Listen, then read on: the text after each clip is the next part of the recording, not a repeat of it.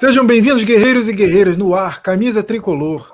Hoje com convidados importantes e ilustres. Vamos falar muito de Fluminense nos próxima, na próxima uma hora e meia, quem sabe duas horas. Não, duas horas não, porque eles me batem.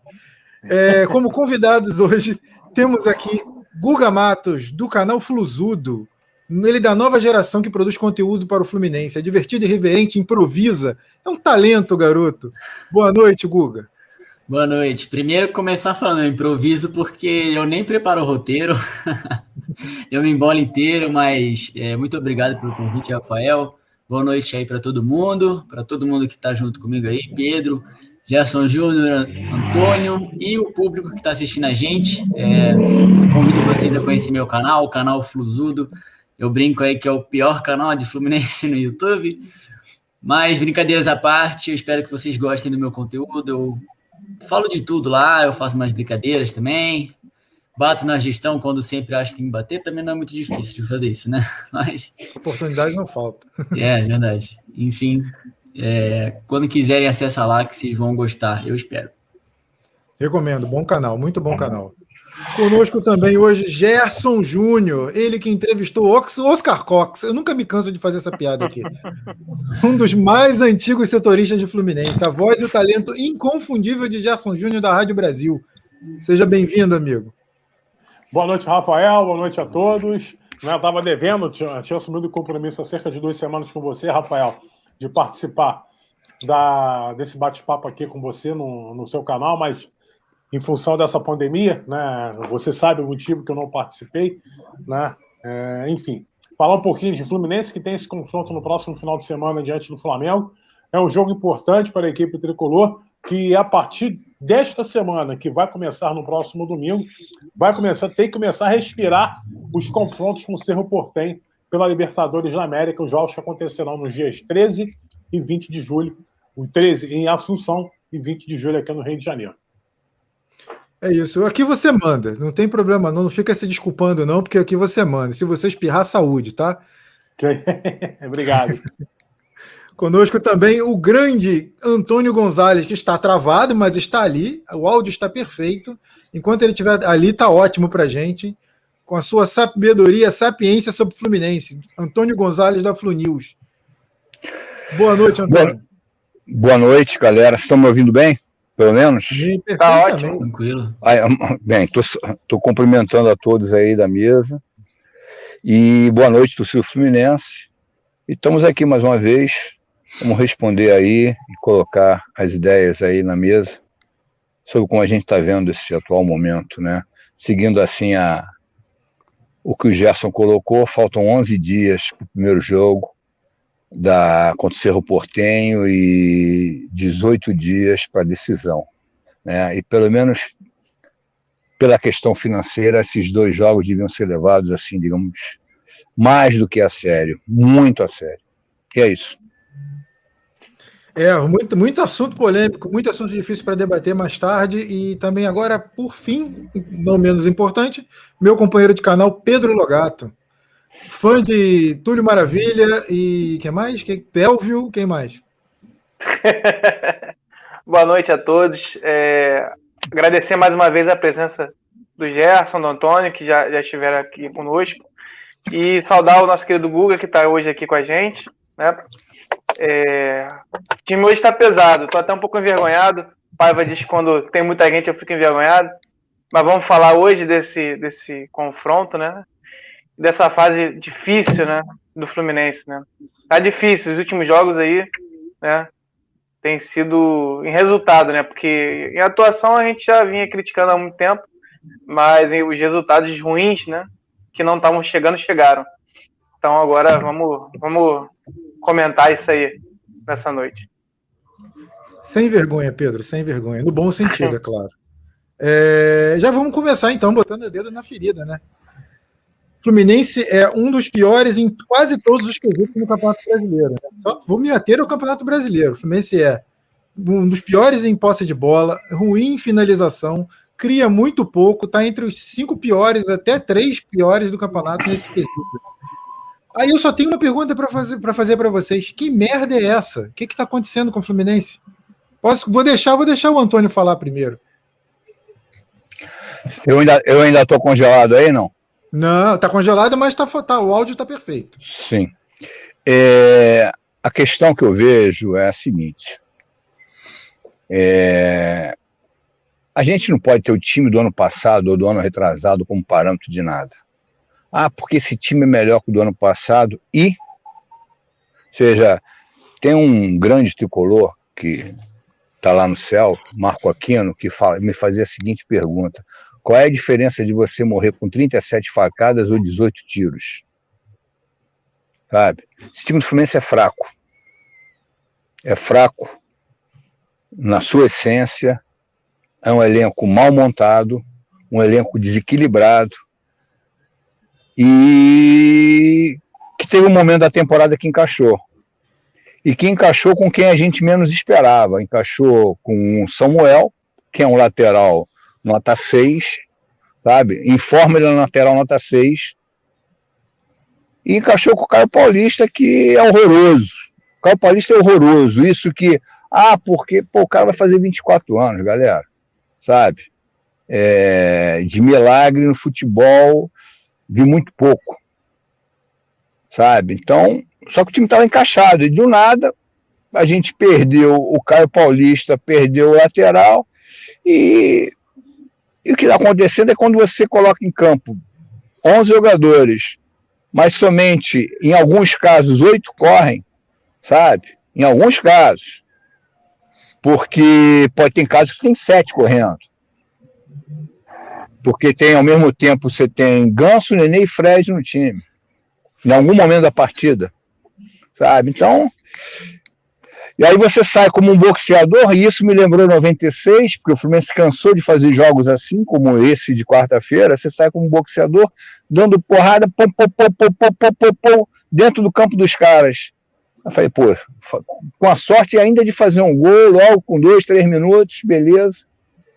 E aí, meu amigo, quando você espera, pô, a coisa hoje vai, de repente você olha, e se eu não me engano, eu não quero me equivocar, mas vou fazer, vou arredondar, aos 19 minutos e 30 segundos de jogo, o Fluminense recua 30 metros no campo, vai marcar na sua intermediária, totalmente sem, sem, sem tempo de bola, totalmente desequilibrado sabe? É, a gente reza para se equivocar. Ninguém acorda de manhã indo para a janela, eu quero. Não. A gente reza para se equivocar. A gente reza pelo famoso gol cagado. A gente reza por, pelo VAR encontrar o detalhe. A gente reza por tudo. Como já falei aqui na live anterior e faço, falo em toda live que eu participo, o sucesso do Mário Bittencourt, o sucesso fluminense. Mas as coisas estão erradas, né? as coisas estão tão erradas que eu faço a seguinte pergunta para começar assim.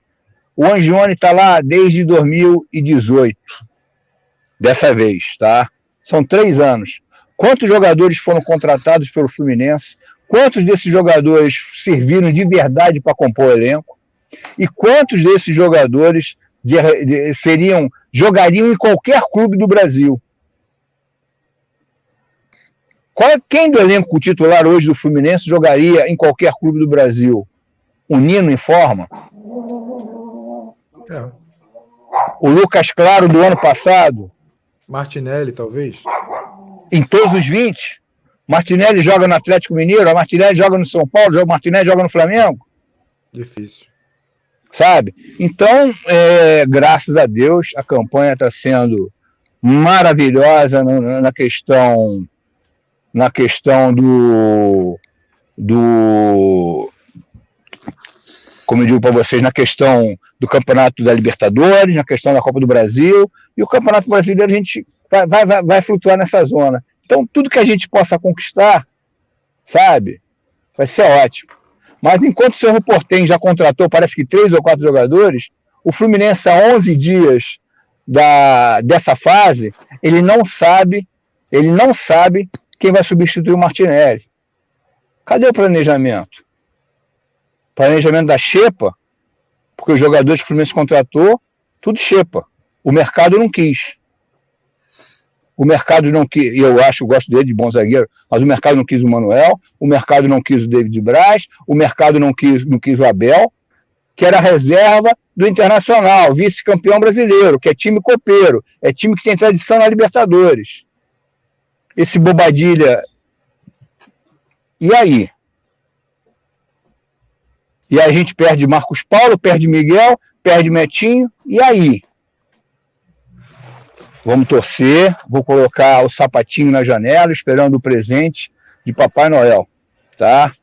Mas eu não gosto do que eu estou vendo, não. Papai Noel existe, Gerson Júnior? Dá para acreditar em Papai Noel nessa altura do campeonato? Eu sei que você também está com a ira lá em cima. Queria que você. Antes, deixa eu botar só aqui a participação do, do Alberto Meyer aqui, grande Alberto. Beto Meyer, quero ser aqui em breve, hein? Já, o convite já foi feito, hein? Tô fazendo aqui, ó, bela lembrança do Aquino. Live espetacular, valeu, Beto. E é isso, Gerson, por favor, destrinche o Fluminense então, Rafael, de, de é... Roger Machado. Então, Rafa, é... Pedro, amigos, né, Gonzalez, manda um abraço também para o Beto Meia. Vai, será convidado também para uma live comigo lá no, lá no Instagram. O detalhe é o seguinte, o, Rafael, com relação ao. Eu, sou, eu sempre fui favorável, né? Eu participo de dar live lá do Saudações Tricolores, participo também, das vezes, quando sou convidado no Netflix das lives. Eu sempre sou favorável, sempre fui e sempre serei, eu vou compartilhar dessa tese, da continuidade do trabalho do treinador. Né? Nesse momento, eu sou favorável ao trabalho do Roger Machado como técnico do Fluminense. Aí o torcedor do Fluminense Tricolor pode pensar, pô, já está louco. Então, o Fluminense não vem tendo desempenho, né, não vem tendo desempenho, não está bem no Campeonato Brasileiro, mas como é que ele é favorável à permanência, à continuidade do trabalho do técnico do Fluminense? Eu sou favorável nesse sentido. Vamos dar tempo ao trabalho para que esse trabalho venha se desenvolver. O trabalho se desenvolveu, sim, ao contrário do que aconteceu em 2019, com relação ao Fernando Diniz.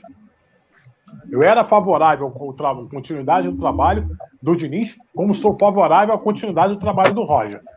Porém, se porventura o Fluminense continuar nesse ritmo de não, com derrotas e mais derrotas, seja no Campeonato Brasileiro, seja na Copa do Brasil, seja na, na, na na, na Libertadores da América, aí sim, aí eu sou favorável à troca no comando técnico do Fluminense. Nesse momento, e nesse momento, eu sou contrário à troca do treinador. Nesse, ah, eu vejo muitas redes sociais. Ah, tem que tirar o Roger, tem que. Não, gente, vamos dar tempo. Se porventura o Fluminense não mantiver esse ritmo de derrotas no Campeonato Brasileiro, como foi na última quarta-feira, diante do Atlético Paranaense, não tive a oportunidade de ver o jogo, Tentei buscar de, de M maneiras para acompanhar esse jogo Fluminense. Não visse no canal português?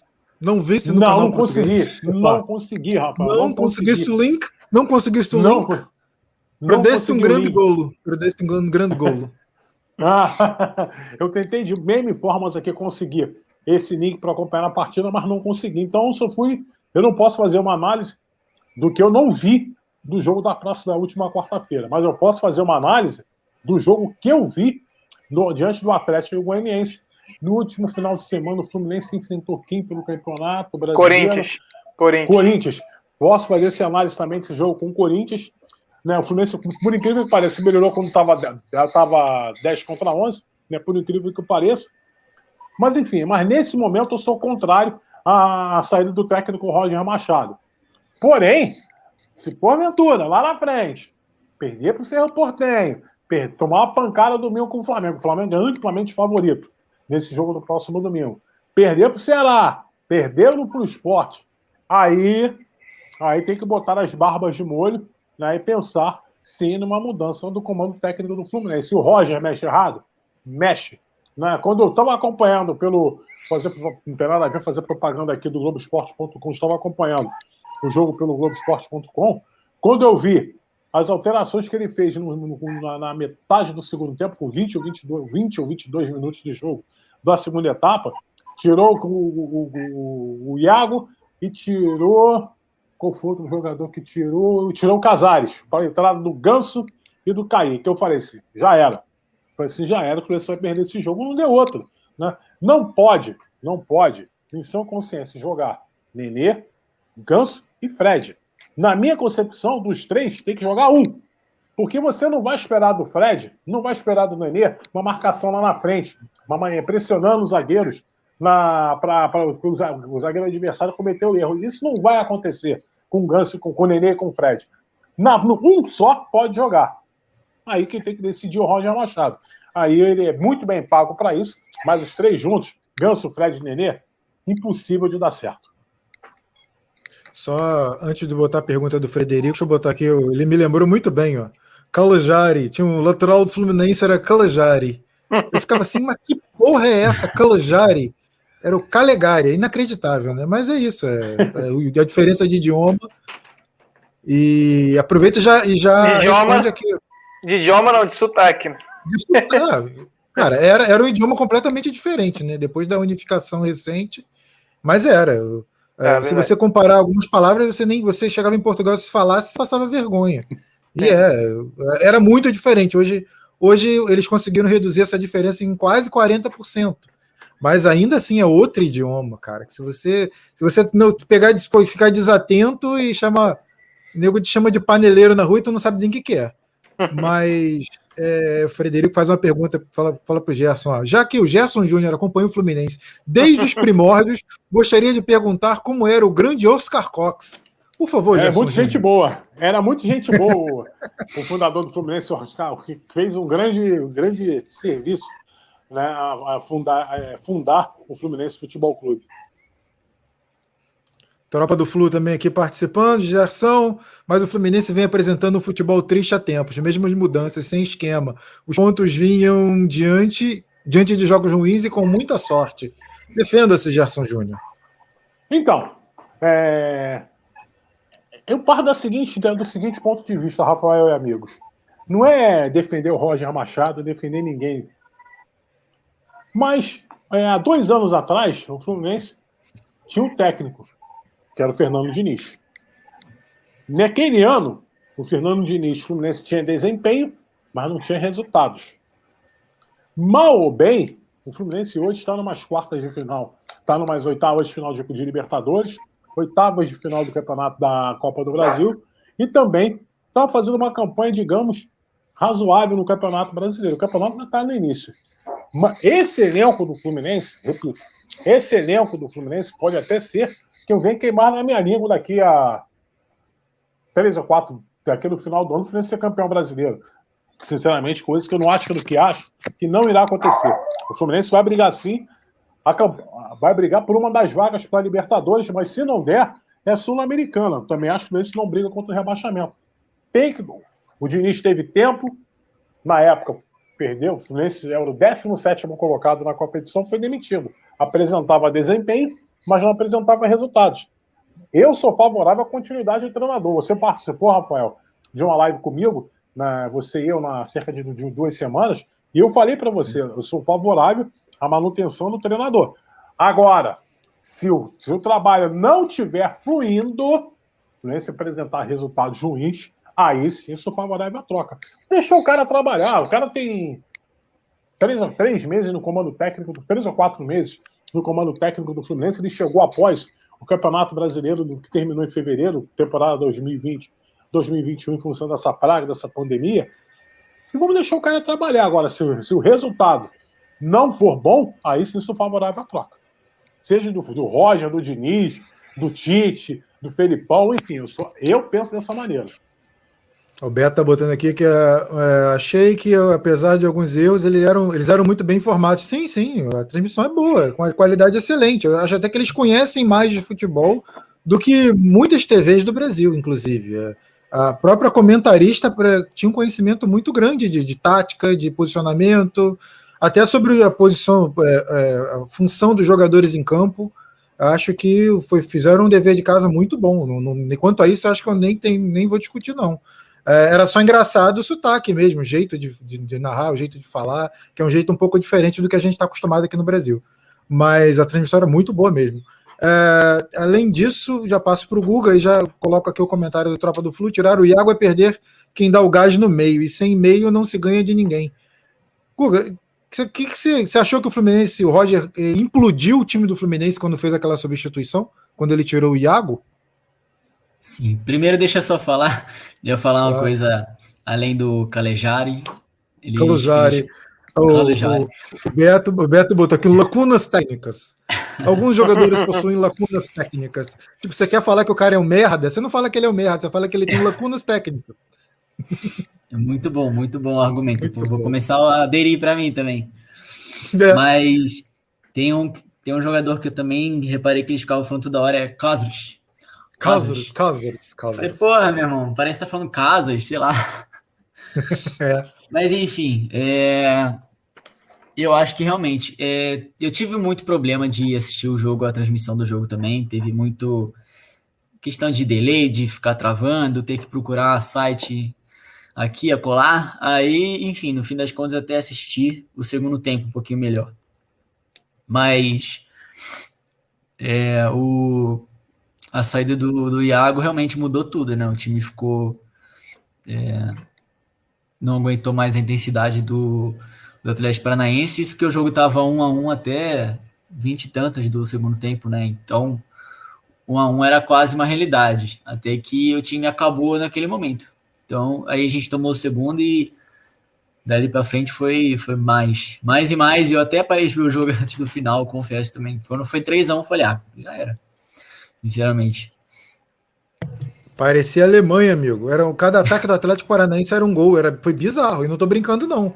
E parecia Alemanha mesmo. Cada vez que o Atlético pegava na bola, com uma objetividade que me assustava. É o que o Roger, talvez seja o que o Roger procure botar, implantar no Fluminense, só que possuem lacunas técnicas, eu diria. Então, um não detalhe. vou conseguir. Vai falar. Só um detalhe, Rafael. Ele não vai conseguir colocar intensidade no time do Fluminense com Fred e Nenê. Tá na cara, isso é muito latente. Ele não, não tem chance disso acontecer. Assim, com Fred e Nenê, ele não vai colocar a tão sonhada intensidade. É um ou outro. Né? É um ou outro. Eu né? Eu quero que eu falo com todo respeito ao profissional, mas hoje o, ainda prefiro que o Fred uma bola vadia lá, o não confere. Entendeu? Por que não testa uma outra formação no meio campo? Né? Por que não testa? Já que ele quer tanto uma vez, ele falou que quer tanta intensidade. E outro detalhe, sou defensor, sou defensor do, do trabalho é, do treinador até, um, até, um, até a página 3. Agora, na, na coletiva da semana passada, após jogo diante do Atlético Goianiense, na derrota por 1 a 0 ele foi muito mal na, no, na, na coletiva após jogo. Então é, então é isso, gente. Não, se ele quer tanto uma intensidade, não dá para Fred Nenê. Sinceramente, não tem como. Não, pior que ele escala Fred Nenê, ele bota o Ganso no segundo tempo e ele vai para a coletiva para falar que culpa é dos jogadores, que o time perdeu a intensidade, quando os jogadores entraram, perdeu a intensidade. Mas que caralho, quem foi que botou os caras em campo? É isso, Aquele Pedro. famoso eu ganho, maluco. vocês perdem, nós empatamos e vocês perdem. Quem fazia muito isso era o Renato Gaúcho antigamente, né? Hoje em dia ele já, eu acho que ele segura mais a mão na hora de, de fazer, mas até década de no, fim da década de 90, início do ano 2000, ele. Ah, até em 2008 ele fez isso durante a Libertadores, quando perdia, é, é, a culpa deles, é culpa deles, é culpa deles. Mas é isso, concorda, Pedro, que, que quem escala é ele e ele vem na coletiva falar mal, ele tá perdendo o ambiente, não tá? Sim, é, é uma coisa que tem me preocupado no Roger. É, eu, queria, eu queria fazer uma. Queria comentar tudo que todo mundo falou, mas tô com um pouco de medo de ficar muito grande. Faz um pupurri aí, faz um. É. Mas primeiro respondendo a tua pergunta, uma coisa que tem me, me preocupado com o Roger é a forma como ele se dirige aos jogadores, né? Durante as partidas.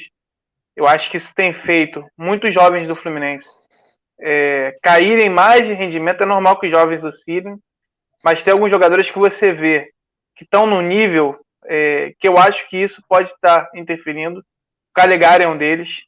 O Luiz Henrique é um deles. O Luiz Henrique, o que o Luiz Henrique vem jogando no Fluminense, é, tem me lembrado, com todo respeito ao jogador, o Matheus Alessandro. Né? Tem, tem feito partidas, é, mas que de não acertar nada. Assim, o jogador recebe a bola, é tudo. Tudo que ele tenta. E a gente sabe que o Luiz Henrique é um jogador promissor de seleção de, de base. Foi convocado no início do ano para seleção para treinar com seleção sub-20. Né? Foi bem ano passado, começou o ano bem, fez um bom jogo contra o River. É, vê, é, eu consigo perceber, né? Posso estar falando a maior besteira do mundo aqui, que existe alguns jogadores que estão sentindo, né? E você vê que a base do Fluminense né, tem perdido espaço com o Roger. Tem perdido é, é, minutagem e espaço, porque os jogadores têm rendido mal. Ele está tirando porque os jogadores têm rendido mal. Mas será que essa postura do Roger, né, é, dentro durante a partida, de ser um pouco mais incisivo e todo mundo perceber que ele está gritando, que ele está dando bronca nos jogadores, será que isso não está mexendo? Né? Porque são jogadores muito jovens, né? O Kaique tem 17, o Luiz Henrique tem 20, o Calegari tem 19, né? São jogadores que caíram muito. O Calegari, o Campeonato Brasileiro dele foi excelente, né? E é um jogador que hoje, sinceramente, é, era pro Igor Julião entrar no lugar dele, porque ele tem jogado muito mal. Né? Nos jogos que o Samuel não pôde jogar, era pro Igor Julião ser titular. A verdade é, só não foi porque é, a confiança que se tem no, no Igor Julião é muito pequena. Mas o, o futebol do Calegari né, tem sido muito ruim. O Kaique começou muito bem, mas normal também, tem 17 anos. Mas tem piorado muito e eu não sei até que ponto é, esse, essa forma do Roger agir tem prejudicado. Vou tentar ser rápido, tá, Paiva, para falar sobre tudo. À vontade. Eu, eu concordo com, com o Gonzalez sobre o elenco do Fluminense. Eu acho que é um elenco com muitos problemas, mal montado, como ele bem falou. Só que eu penso que se a gente for olhar para o futebol brasileiro, a gente vai ver Flamengo, Palmeiras, Atlético Mineiro como elencos com jogadores de muita qualidade, né? O restante, é, você tem o São Paulo que é melhor que a gente, sim, o Grêmio também, mas não é uma coisa esplêndida, né? E o resto é ou pior ou igual, né? Então assim, eu acho que o trabalho do técnico faz muita diferença, né? Faz muita diferença. E o Roger, é, a verdade, né, é que fora quatro jogos, né, aquele jogo contra o River, o jogo contra o São Paulo, no Morumbi, e o jogo contra o Bragantino, talvez tenha mais algum, que eu não estou conseguindo lembrar, mas o jogo contra o Bragantino que a gente ganhou aqui de 2 a 0 o Fluminense se apresentou muito mal em todos os jogos, né. Teve uns 10, 15 minutos contra o Del Valle, é, o segundo tempo contra o River Plate, mas jogo bom mesmo, esse Fluminense jogou bem, foi esses três, né, mais nada. E a gente vê é, que a cada partida do Fluminense surge um, um, um problema novo, né? É, a gente olha um jogador, ah, por exemplo, quando, quando se jogava com o Kaique e com o Luiz Henrique, a gente falava, ah, o Kaique e o Luiz Henrique, eles, eles prejudicam o time, porque eles não correm, é, o, o, fica sobrecarregado. Aí tirou, deu uma melhorada com o Caio Paulista e com, e com o Gabriel Teixeira. Agora, nos últimos jogos, a gente tem visto o Lucas Claro muito mal, né? Falhando em muitos jogos, a defesa parece já não, não está mais naquele nível. Né? Em outros momentos, o Martinelli também não estava bem, e aí a gente bota a culpa no Nenê, no Egídio, é, é, o, é o, time todo. Claro, a gente sabe que o nosso time tem dificuldades, tem falhas, mas quando o, todos os jogadores do time é, são culpados pela derrota, eu acho que é um problema do trabalho do Roger. É, eu entendo a, a, o que o Gerson falou, é complicado, é um técnico que está pouco tempo no time. Ano passado, eu queria que o Odair Helman tivesse sido demitido, ele não foi, e acabou se provando correta a manutenção dele, mas eu, né, se fosse dirigente, graças a Deus não sou, demitiria o Roger Machado. Eu acho que é, o trabalho do Roger é péssimo, e eu acho que o Fluminense está é, tá correndo um risco enorme de ser eliminado por Cerro. A verdade é essa. É um time que na minha opinião, é muito inferior ao Fluminense, muito inferior. Só que o Fluminense não tem conseguido se impor nem contra o Corinthians, por exemplo, que é um time que vai brigar para não cair no brasileiro. Pior é Corinthians dos últimos 10 anos. Né? E o Fluminense não consegue se impor contra o Corinthians. Será que vai conseguir se impor contra o Cerro? Né? Eu acho que é difícil. Mas é. conseguir resumir um pouquinho é, o que eu acredito que seja o panorama do Fluminense.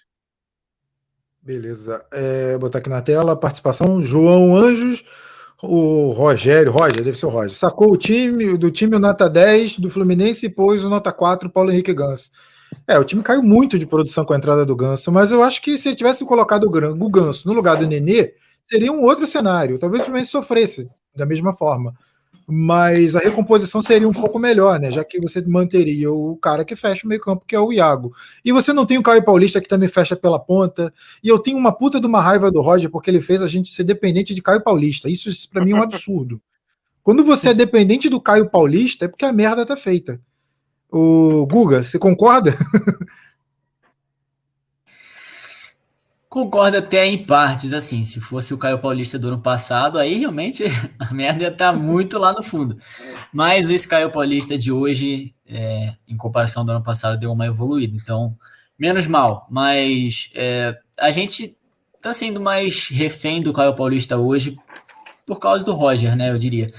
Inclusive, eu não tinha dado minha opinião, eu vou, vou falar agora, e eu vou ter que botar minha cara tapa aqui, talvez ser malhado, porque eu vou discordar de dois caras que acompanham o Fluminense há muito mais tempo do que.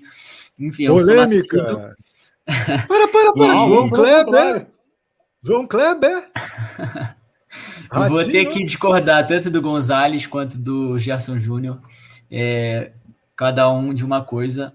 Em relação ao Gonzalez, eu vou ter que discordar sobre esse elenco, e também do Pedro, que ele concordou com o Gonzalez. Sobre o nosso elenco ser ruim, eu acho que ele é ruim se a gente ficar comparando com elencos, sei lá, antigos do Fluminense e tudo mais, que eram maravilhosos. Mas em relação ao Brasil, ao Campeonato Brasileiro, a gente está aí. A gente coloca aí pelo menos entre o top 7, se, se for ver. 7, 6, um G7, G6. É, só avaliando elenco. Isso porque, enfim, a gente ainda sofre muito ainda com a permanência de alguns jogadores que de alguns dos jogadores que a gente nem sabe por que são titulares.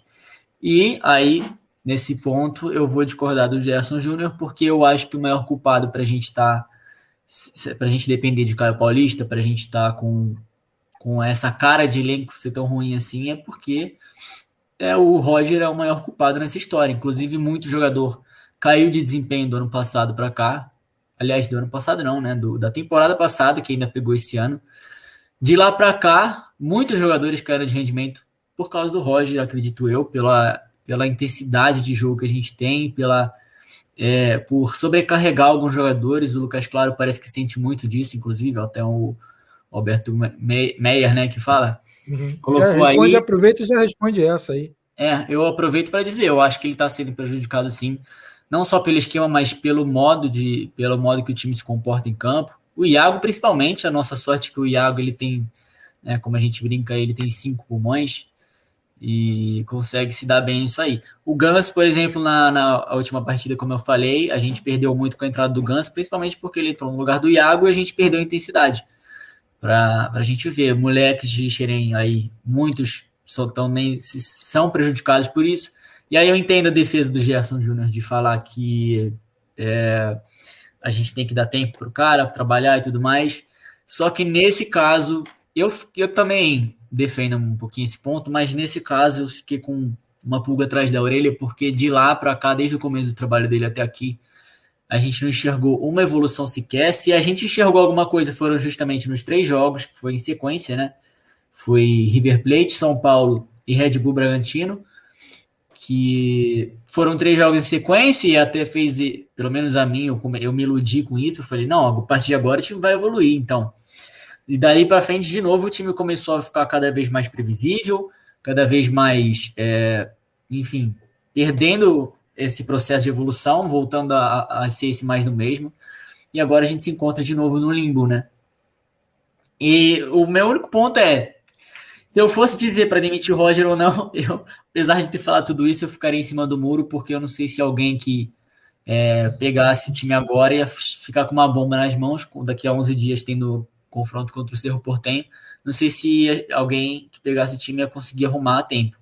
Então, enfim, eu acho que a gente está numa situação complicada. Para mim, o maior culpado de toda essa história é o Roger. Nosso elenco não é o dos melhores, mas está na, no, do meio para cima da tabela se a gente avaliar no papel. Aqui você pode discordar à vontade de convidado, tá? Você não pode discordar de mim. Uh, passando aqui para o, o Beto bota, Cerro está sem ritmo, ontem perdeu para um time de lá, meia boca. É, os caras não estão jogando efetivamente, eles estão fazendo amistosos. Contrataram, mas o time do Cerro ainda é muito ruim, gente, é muito ruim mesmo. O, o, o, engraçado disso tudo é que ah, quando saiu o sorteio, teve o sorteio, a gente comemorou, né? Caraca, vamos pegar o Cerro. Agora é o Cerro que tá comemorando, caraca, vamos pegar o Fluminense, que tá então numa merda. Que o próprio Cerro deve estar tá feliz de enfrentar a gente, não é? É isso, o, Antônio? Você tá, tá podendo falar aí?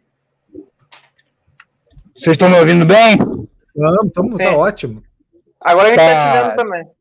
Se ficar ruim tá aí, eu passo também? outro e depois você tá, Estamos te vendo. Tá me vendo também? Beleza. Ah, não, já estou chegando em casa. Cara, é, eu vejo algumas coisas. Primeiro, eu não em nenhum momento falei da demissão do Roger. Eu acho o Roger uma merda de treinador. É, treinador que não fez nenhum trabalho. O que ele ganhou foi um estadual com, e teve poderosos times como no Cruzeiro e no Atlético Mineiro, não fez nada. E no Bahia, é só pegar os áudios da torcida do Bahia para que eles parecem falando do Fluminense de hoje áudios de três anos atrás, parece, e vídeos estão aí rodando na internet, parece que eles estão falando no tempo de hoje. Mas vamos em frente, ou seja, uma coisa não impede a outra. A gente está. Estou querendo atropelar o Cerro Portem, atropelar o Criciúma, principalmente por causa da questão financeira hoje. Ou seja, é, o Fluminense tem que passar essas fases. Tá? É dinheiro que o clube está precisando. Tá? É, eu repito, eu, é, vai da exigência. Avaliação de elenco vai da exigência. O que é que você quer ser? Como eu sou de uma geração que nasceu gritando um, dois, três, campeão mais uma vez, e eu sou de uma geração, tá? Que no, quando não ficava um ano sem ganhar, já ficava, já ficava, digamos assim, pau da vida, tá? É, eu acho muito pouco objetivar que o Fluminense é, vai ficar em sétimo, em oitavo, que a gente pode. Não, quero, pô, quero meu time é campeão brasileiro, quero meu time campeão da Libertadores, quero meu time da Copa do Brasil, quero que se dane que existem outros 19 é, times no Campeonato Brasileiro, outros 30 e tantos na Libertadores e outros 2.500 na Copa do Brasil. O que me importa o resultado do Fluminense. Porque o segundo, já dizia o Senna, é, é, é, é, o primeiro dos últimos, e o terceiro, então, é o segundo dos últimos. Então não dá, eu, não, eu não consigo ver dessa forma, tá? Não consigo ver dessa forma. O Fluminense tem um, tem um histórico, tá? O Fluminense sempre teve lateral de passada larga, sabe? O Fluminense sempre teve jogadas pelos extremos. O Fluminense sempre teve é, meio de campo compensadores, tá? E marcação forte, sabe? O problema não foi o Iago sair, o problema é que não tem reposição para o Iago. É, em 70 saí, em 75 saiu o Zé Mário e, e, e mais um, Zé Roberto, e estava o Kleber e Pintinho, sabe? Então a questão é quem vai entrar. O Iago também está na descendente física, porque é visível, porque ele tem que correr. Ou seja, o Iago corre da mesma forma que mataram o futebol do Kaique. O treinador está matando o futebol do Kaique quando obriga o Kaique a ser dublê de lateral. Ou seja, o cara tem que fazer 70 metros para trás e 70 metros para frente. Lembra até uma, uma, uma, um lance do, do falecido João Saldanha, que falava do macaquinho que, que, que do macaquinho que namorava a girafa, sabe? Macaquinho desfilando pela selva com a girafa, girafa bonita, gostosa, cacete a quatro. Aí o macaquinho todo contente, porra, macaquinho, você tá namorando a girafa? Porra, gostosa, beleza, na semana seguinte, macaquinho sozinho. O que, é que foi, macaquinho? Cadê girafa? A gente terminou. E por que terminou?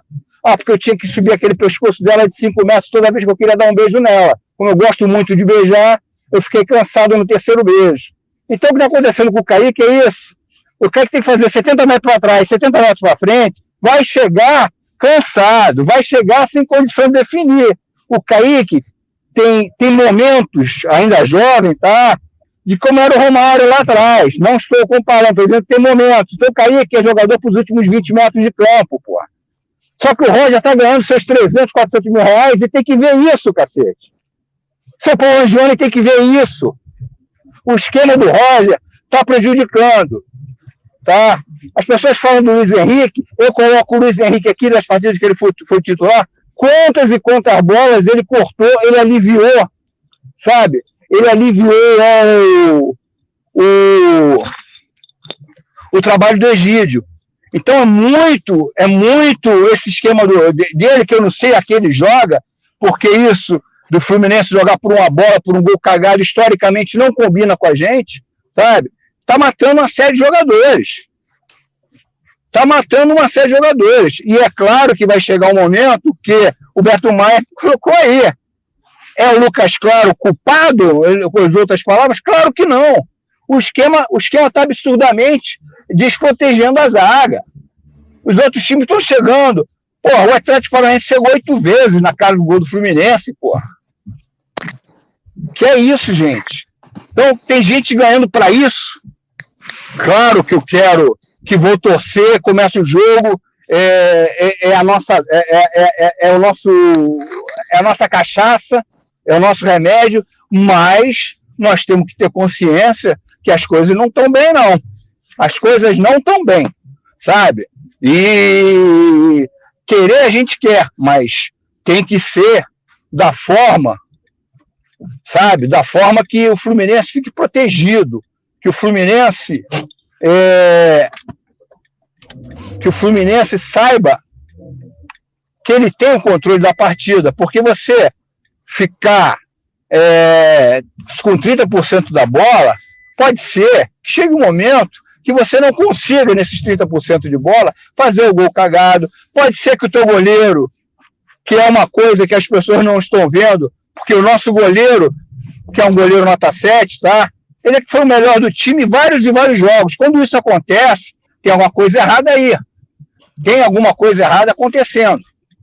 Quando isso acontece é porque tem alguma coisa errada né, é, é acontecendo é, dentro de campo. O goleiro ser melhor uma vez, tudo bem. O goleiro ser melhor duas vezes, tudo bem. Agora, o goleiro todo jogo ser o melhor, tem uma coisa errada nesse, nesse, nesse time. É isso. Posto isso, isto, né? Sigo aqui com a pergunta do Tropa do Flu. Deixe seu like, se inscreva no canal, interaja, mande sua pergunta. Vocês não acham que essa queda dos meninos tem a ver com o esquema do Roger? Não será uma coincidência muito grande um monte de moleque talentoso cair de rendimento assim, de uma hora para outra? Pedro Logato, conclua. Já tem um pouco a ver com o que você tinha falado anteriormente. Eu, eu acho que o esquema prejudica todo mundo, né? Os garotos também. Mas os garotos especificamente, eu acho que tem mais a questão do grupo mesmo, a forma como o Roger não tem, tem, não tem sabido é, é, lapidar esses diamantes, né? Eu vejo dessa forma. O único garoto que evoluiu com o Roger foi o Biel. É o único. Se a gente pega assim, o Biel realmente está jogando muito bem. Né? Tem feito e fora de posição. Fora, de, fora posição. de posição.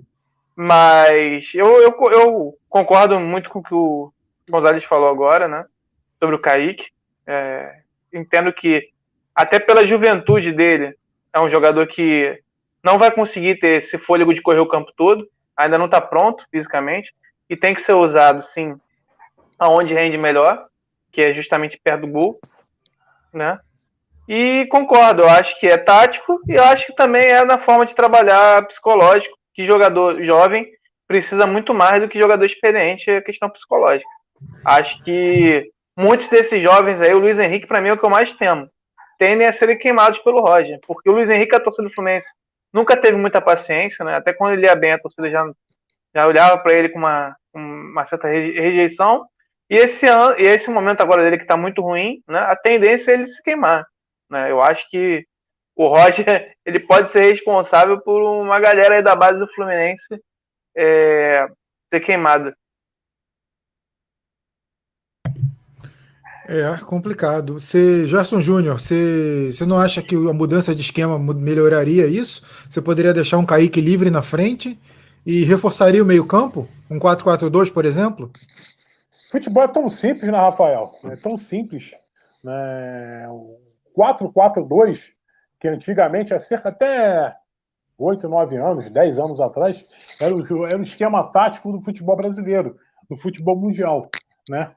Aí de uns tempos para cá, aí o 4-2-3-1, 4-1, 4-1, 4-1, o 4-3-1-2, não, é o 4-4-2 básico, né? Eu fiz aqui um esboço de time que ele poderia colocar, se eu sou ele, Marcos Felipe, o Jones, Marcos Felipe, Samuel Xavier, Nido Lucas Claro e o Jeff Ter. Por que não o Jeff Ter? Aí você coloca o meio campo com o Iago, Mart... o Iago Martinelli e Casares e Gabriel Teixeira, Fred e, Kaique.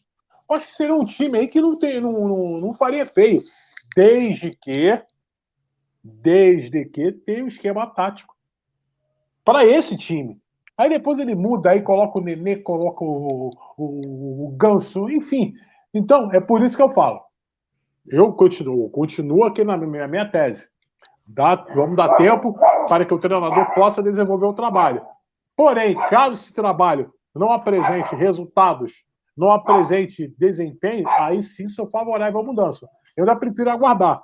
Se bem que, pelo que as duas coisas, pelo que eu conheço o presidente do clube Mário Bittencourt, tem, faz coisas boas, faz coisas ruins, a realidade é essa, e não é de, não é de demitir treinador. Ele não é de demitir. Exemplo que aconteceu com o Daí Helman nas, nas eliminações da Sul-Americana do ano passado, também na Copa do Brasil. Na Copa do Brasil foi vexatória né, para o Atlético Goianiense, em, em, em, que pese teve os casos de Covid, enfim. A da Sul-Americana também foi vexatória, mas ele não é de demitir treinador. Né? Ele tem, erro, tem, tem erros e tem acertos. Né? Então temos que analisar, vamos aguardar. Mas se porventura o Fluminense não tivesse dois jogos decisivos na sequência da, da Copa da, da Taça Libertadores da América, nos dias 13 e 13 e 20, e, não sei não, não sei não. Eu acho que uma derrota para o Flamengo, uma derrota, uma eventual derrota para o Flamengo, eventual derrota para o Ceará, aí é, é bom deixarmos como diriam os antigos, as nossas barbas de molho. Aí sim, eu começo a ser favorável à, à, à interrupção do trabalho do treinador. Botando aqui na tela a participação da galera, daqui a pouco o Gonzalez volta, ele estava dirigindo, voltou, está chegando em casa. Rodrigo Moreira, boa noite, participando aí, valeu, Rodrigo. É, Beto Meyer também, o Kaique é o que se chama de furalinha, como, como o Gonzalez citou, não pode ser secretário de lateral. E não pode, talvez uma mudança para o 4-4-2 você consiga resolver esse problema. É, você consegue pô, deixar o Kaique mais livre para ser esse jogador de, de furar a linha, de, de, de quebrar o esquema adversário. Só que do jeito que ele está jogando, ele não faz nenhuma coisa nem outra. Ele não defende bem e ele não tem fôlego para atacar. Uh, Bruno Oliveira participando, boa noite, meus amigos. Rafael tá possante demais. Que isso, amigo. Um dia, um dia eu chego lá. Ótimos convidados, isso eu concordo. Detalhe, Hudson da Cracolândia. Quem é o Hudson, da Cracolândia? Não pode ser. Seria não, eu. Não pode ser. Ai, meu Deus do céu. Teu filho de Hudson. Só um detalhe, Rafael. E, e, um detalhe. e seu Gonzalez são parceiros. Pode falar, Gerson. Só um detalhe, o, o, acho que foi o Gonzalez que falou, foi, foi o Guga, eu não lembro quem disse, das. Acho que foi o Gonzalez, se não estiver equivocado. Das contratações. Na boa, contratou o Abel Hernandes, não era para ter contratado o Bobadilla. Não era para ter contratado o Wellington, na minha concepção, já que tem o André, que é um, jogador, um jovem jogador que pode ser o, o volante, que pode, que bem trabalhado, pode dar caldo no time do Fluminense. Tem a possibilidade também do Calegari atuar no meio-campo. Enfim, eu não contrataria o Wellington, jamais contrataria o Abel e o Bobadilla. Não jamais contrataria os dois, porque tira espaço da, da, da molecada da base, tira espaço do John Kennedy, entre outros. Show. Tropa do Fulo participando, desculpa do Roger dizer que não tem tempo para treinar. Agora me diz, ele vai ter esse tempo quando? Tempo para Guga responder essa. Enquanto isso, eu vou ali, já volto. Segura a onda Beleza. aí. Antes, deixa eu só responder o Gerson, que eu concordo com ele sobre o Wellington, não faz o menor sentido, ainda mais porque o Woodson também teve o contrato renovado. E a contratação de dois centroavantes, tendo o John Kennedy como, como possível reserva imediato para o Fred, é uma total falta de planejamento. Né? Por sorte, né, entre aspas, os dois estão podendo ser aproveitados agora, o Abel e o, e o Bobadilha, porque o John Kennedy está fora. Aliás, já devia ter voltado, né? Ele está no Sub-23, mas nem entrando no Sub-23 ele está. Não sei como está a situação dele, não sei se é física, enfim. Respondendo a pergunta, eu vou ler aqui rapidão, porque eu dei uma viajada e eu não prestei atenção. Ele está falando que a desculpa do Roger é dizer que não tem tempo para treinar. Agora me diz, ele vai ter esse tempo quando? Exatamente. E o engraçado é o seguinte: é, tem, todos os treinadores praticamente estão sem esse tempo para treinar. Não é só a gente, não. Por exemplo, eu gravei um vídeo até falando sobre a saída do Roger e comentei falando, por exemplo, no, o Voivoda, né, o treinador do, do Fortaleza, tá disputando, se não me engano, eles estão disputando Sul-Americana, acho, Copa do Brasil e tudo mais, de quarta e domingo toda semana, e o cara não tá tendo, tendo que usar essa desculpa, ele não tá precisando usar essa desculpa de que precisa arrumar o time que não tem tempo para treinar, não sei o quê, porque os caras estão disputando toda vez e ele tá arrumando o time ali daquele jeito e tá dando certo, um elenco bem mais fraco que o nosso. Então não tem sentido essa desculpa. Aliás, é, ele só vai poder parar de usar essa desculpa se a gente por acaso se a gente por acaso for eliminado da Libertadores, porque aí a gente não vai ter jogo de quarta-feira quando ele quando tiver jogo da Libertadores e o Roger tiver eliminado a gente contra o Cerro. Então, eu não sei se é esse o desejo dele, vai que é esse o desejo dele só para treinar o time. Quero ver. Eu não, aliás, eu não quero ver isso não, pelo amor de Deus. Tem gente que diz detalhe. que eles torceram para pegar um adversário mais forte para ter justificativa com a eliminação e poder jogar Sul-Americana? Não foi? Na... Não tinha uma no, parada dessa? Pra, no grupo, né? No grupo da. No grupo, pra... é. Pegar um grupo mais forte para ter justificativa para poder cair para Sul-Americana sem reclamação. De repente você cai naquele grupo que o Santos caiu, por exemplo, né? Que foi um grupo difícil. É, pode cruzar com, é, pode cruzar é. com o Barcelona, que estava no grupo do Santos. Exatamente. Só um detalhe. O é, Gonzalez está voltando é, aí também. Pode falar. É, 13, 20 e 27. Né? 13 é são 13 o primeiro jogo com o Cerro, depois tem o, o, o, o, segundo jogo com o Cerro aqui no Rio. Uma semana depois tem o, primeiro jogo com o Criciúma lá, no, no, lá em Criciúma. Depois tem um jogo com o Criciúma aqui no Rio de Janeiro. Então são quatro terças-feiras, quatro terças-feiras que você terá que vai definir um ano da equipe na temporada, um ano da, do Flu né, de, de 2021. Os confrontos com o Cerro Portem e com o Criciúma. Acho que foi o Gonzalez que falou né, no que tange a parte financeira. Aí, e, e aqui... vai, vai, falando aí, vai falando que eu fiz merda aqui. E, e é aquilo, né? São partidas que. É, eu entendo assim, é, é, eu acho que o Fluminense tem a obrigação de classificar. Né? São equipes inferiores, né? Que a torcida, no melhor momento da, da equipe na temporada, já dava como certa a classificação, né? Então, assim, são, são jogos que o Fluminense tem muita obrigação de passar ao passo que também não pode se descuidar do brasileiro, porque engata uma sequência negativa, daqui a pouco já fica ali na zona de rebaixamento e depois, amigo, para sair é uma dificuldade muito grande, né? Então, assim, o Fluminense ele precisa voltar a pontuar no brasileiro, precisa classificar, né? Com essas atuações aí que a gente está vendo o Fluminense é, ter, que não dão segurança de uma vitória em casa contra, sei lá, qual é o pior time do campeonato? É, Cuiabá, quem Fluminense. Fluminense. Chapecoense. Fluminense. Ah, não, o pior não, pior bem, eu acho. Bem assim, né? né? Então, assim, é, é uma situação complicada. O Grêmio, né? O Grêmio tá, tá, tá mal. É o Lanterna, e, né? E a gente é, tá vendo equipes, né, que é, teoricamente brigariam contra o rebaixamento lá em cima, né? Como Fortaleza, o Juventude, principalmente, né? tá em sexto, né? Então é uma situação delicada demais, assim, esse momento da temporada é um momento que. Por isso que eu, que eu defendo, né? Claro, admitindo que é uma situação difícil, mas por isso que eu defendo a, a mudança de técnico, porque eu acho que é um momento é, de divisor de águas na temporada, onde um, um, uma manutenção a mais pode significar, além das eliminações, uma briga na, na parte de baixo da tabela. Oh. O Bruno participando aí, ó. Bruno do Pitaco Tricolor. Sigam o Pitaco, Pitaco Tricolor nas redes sociais. Se inscrevam no canal. Gente boa, Bruno. Rafael, agora que ele voltou, manda um abraço pro meu amigo, seu Gonzales. Seu Gonzales é fera, irmão. Uh, mais uma aqui, participação do Bruno. Roger não dá, amigos. Fui, fui contra desde o início, mas depois que veio, apoiei. Cheguei no meu limite. Três bons jogos em quatro meses. É o que a gente falou no início. Foi até o Pedro, né? Que numerou. Tá os bons jogos. Eu também não era a favor da demissão, mas eu concordo que já não dá mais. E a manutenção do Roger agora pode representar um sério prejuízo para o Fluminense. Como o Pedro até comentou. O Guga quer falar alguma coisa, Guga? É, eu só queria complementar o Pedro. É, sobre também que ele acabou de comentar aí, que é bom a gente demitir agora que está no começo, que é um divisor de águas. Eu também acho ainda um ótimo motivo, porque geralmente tem esse discurso, né? Muitos técnicos usam esse discurso de que, ah, porque o resultado não vem, o resultado imediato, né, que a gente diz, quando o resultado imediato não vem, três derrotas seguidas, o time vai lá e demite o treinador e ele não consegue dar sequência para o trabalho dele.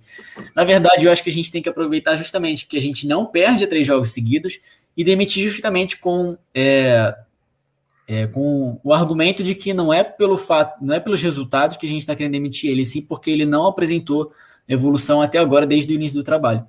Então, para mim, esse é o esse é o melhor argumento que a gente pode, o melhor contra-argumento que a gente pode usar contra o que ele sempre fala, né? O é, início do Roger, a carreira dele foi tão promissor, né? É... Mas ele mudou completamente o estilo, né, mudou, Gerson? Não é mais o mesmo mudou, Roger. Você mudou, pega os trabalhos de Palmeiras, Atlético Mineiro e Grêmio, era um time que tinha posse de bola, é um time que trabalhava a bola. Os resultados até não, não vinham, né? Era meio que o Diniz, mas alguma coisa aconteceu nesse meio caminho que cagou tudo. Pelo que eu, eu ouvi. Mudança de, de, postura dele, entendo, mas aguardar. Vamos aguardar, é, principalmente esses três jogos do Campeonato Brasileiro: Flamengo, Esporte Ceará, com os confrontos da Libertadores no meio. Vamos aguardar o que pode acontecer. Fala, Guto. Pelo que eu vi aí, é, muito dos trabalhos dele que não, deu, que não deram certo nessa época que, ele, que o time jogava diferente era mais por. É, se desentendimento com o elenco, ser fritado. Pelo menos acho que foi assim no Palmeiras. Eu não sei direito nos outros, não acompanhei muito de perto, mas foi o que eu ouvi aí. Então, assim, é até engraçado, porque parece que o, o time jogava bem, pelo menos na Libertadores, o time é, classificava convencendo, né? Inclusive, a gente classificou mais ou menos, a nem mesma... convenceu muito. É, Não, muito a gente que... classificou bem, né? Se você olhar para o material humano que tem, a gente acabou classificando bem, né? Deu sorte no sorteio das oitavas. É, é assim, é, eu, eu digo assim, a gente classificou num grupo em que o próprio River aí, em um momento do, do, do campeonato, estava brigando para não classificar, parecia. Então, se for ver, a gente tinha um grupo, o, a classificação em mãos e a gente ainda chegou na última rodada com, com risco enorme de ser eliminado. Então, assim, acho que talvez aí das campanhas do Roger na, em Libertadores, a, com o Fluminense deve ter sido uma das piores. Por isso que eu digo, por isso que eu penso. Não sei se a, a, o modo de jogar dele é antigo, né? No Grêmio, Atlético Mineiro, Palmeiras, era o maior dos problemas. Eu acho que o maior dos problemas é o jeito que joga hoje.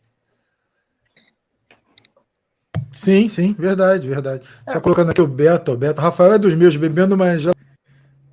Essa é da boa, irmão. Chegou hoje. É... Fala, quem quer falar? O Gonzalez falou que sobre os áudios né, da, do pessoal do Bahia. De fato, no Bahia ele já adotava esse estilo reativo. O que não é, o estilo reativo não é um problema, né? O problema é jogar dessa forma reativamente, né? Um time que marca mal, um time que deixa buraco, um time que não agride, que tem um contra-ataque fraco, né? O Fluminense teve bons momentos de forma reativa com o Marcão, né? É, eu, inclusive, é, quando eu faço uma comparação do que esse time pode chegar, eu penso no trabalho do Marcão, que para mim foi o melhor momento do Fluminense desse grupo, né? Um grupo ainda mais fraco, né? Tinha o Luca como titular, né? Por exemplo. E rendia muito mais, né? Muito, era um time muito mais sólido, que passava muito menos sufoco criava pouco, né? mas criava mais que esse time e se defendia muito melhor. É, eu acho que a questão aí também é que o estilo do Marcão é um pouco diferente. O Marcão não jogava de forma reativa, né? O Marcão buscava ah, posse de bola. É, tinha mais posse de bola, é. mas assim, é, o Fluminense não, não jogava é, propondo todos os jogos, né? O Fluminense alternava de acordo com, por exemplo, contra o Flamengo a gente ganhou jogando reativamente, jogando bem, né? Aquele 2x1. Um. Ainda no início do trabalho do Marcão, Marcão ainda nem estava bem naquela época. Mas foi, uma, foi um jogo que o Fluminense jogou reativo. Né? O Fluminense é, venceu o Ceará é, 3 a 1 jogando muito bem no Castelão, jogando de forma reativa. Contra o Santos, na última rodada, a gente dominou o jogo. Né? Foi roubado no final, aquele gol expulsaram o Nino, né? Mas o Fluminense também uhum. jogando de forma reativa, né? Teve... O Fluminense sabia jogar de acordo com o adversário, alternava muito com o Marcão. É, o Bruno coloca que o Fluminense tenta jogar de forma reativa, mas não tem característica nenhuma para isso. Cara, eu, eu vou ser bem, eu vou além. O Fluminense não tenta jogar de forma reativa. O Roger não tenta jogar de forma reativa porque, primeiro, você já falou, o time não tem característica, não tem. Os jogadores escalados não jogam de forma reativa. Eles não, não têm esse dom de jogar. O Nenê não vai jogar nunca de forma reativa na vida, ele não tem característica. Então, quando você já entra com Nenê, Ganso e Fred, acabou, não tem time reativo. O Fluminense tenta ser objetivo com a bola, mas não é reativo, não tem como. Não... Aí o Bruno até crescendo, a gente uma grande diferença entre modelo de jogo reativo e modelo de jogo defensivo. É, O problema é que o Roger não sabe o que, que ele quer praticar no Fluminense. É, coloca até para o. Tem uma, uma pergunta do Bruno aqui que eu jogo já até para o Gonzalez para ele participar. Uh, eu enxergo que, tirando a dissidência, com o time completo, nenhum time da América do Sul é muito superior ao outro. Tudo muito parecido. Pela cara do Gonzalez, ela vem bomba. Manda aí, Gonzalez.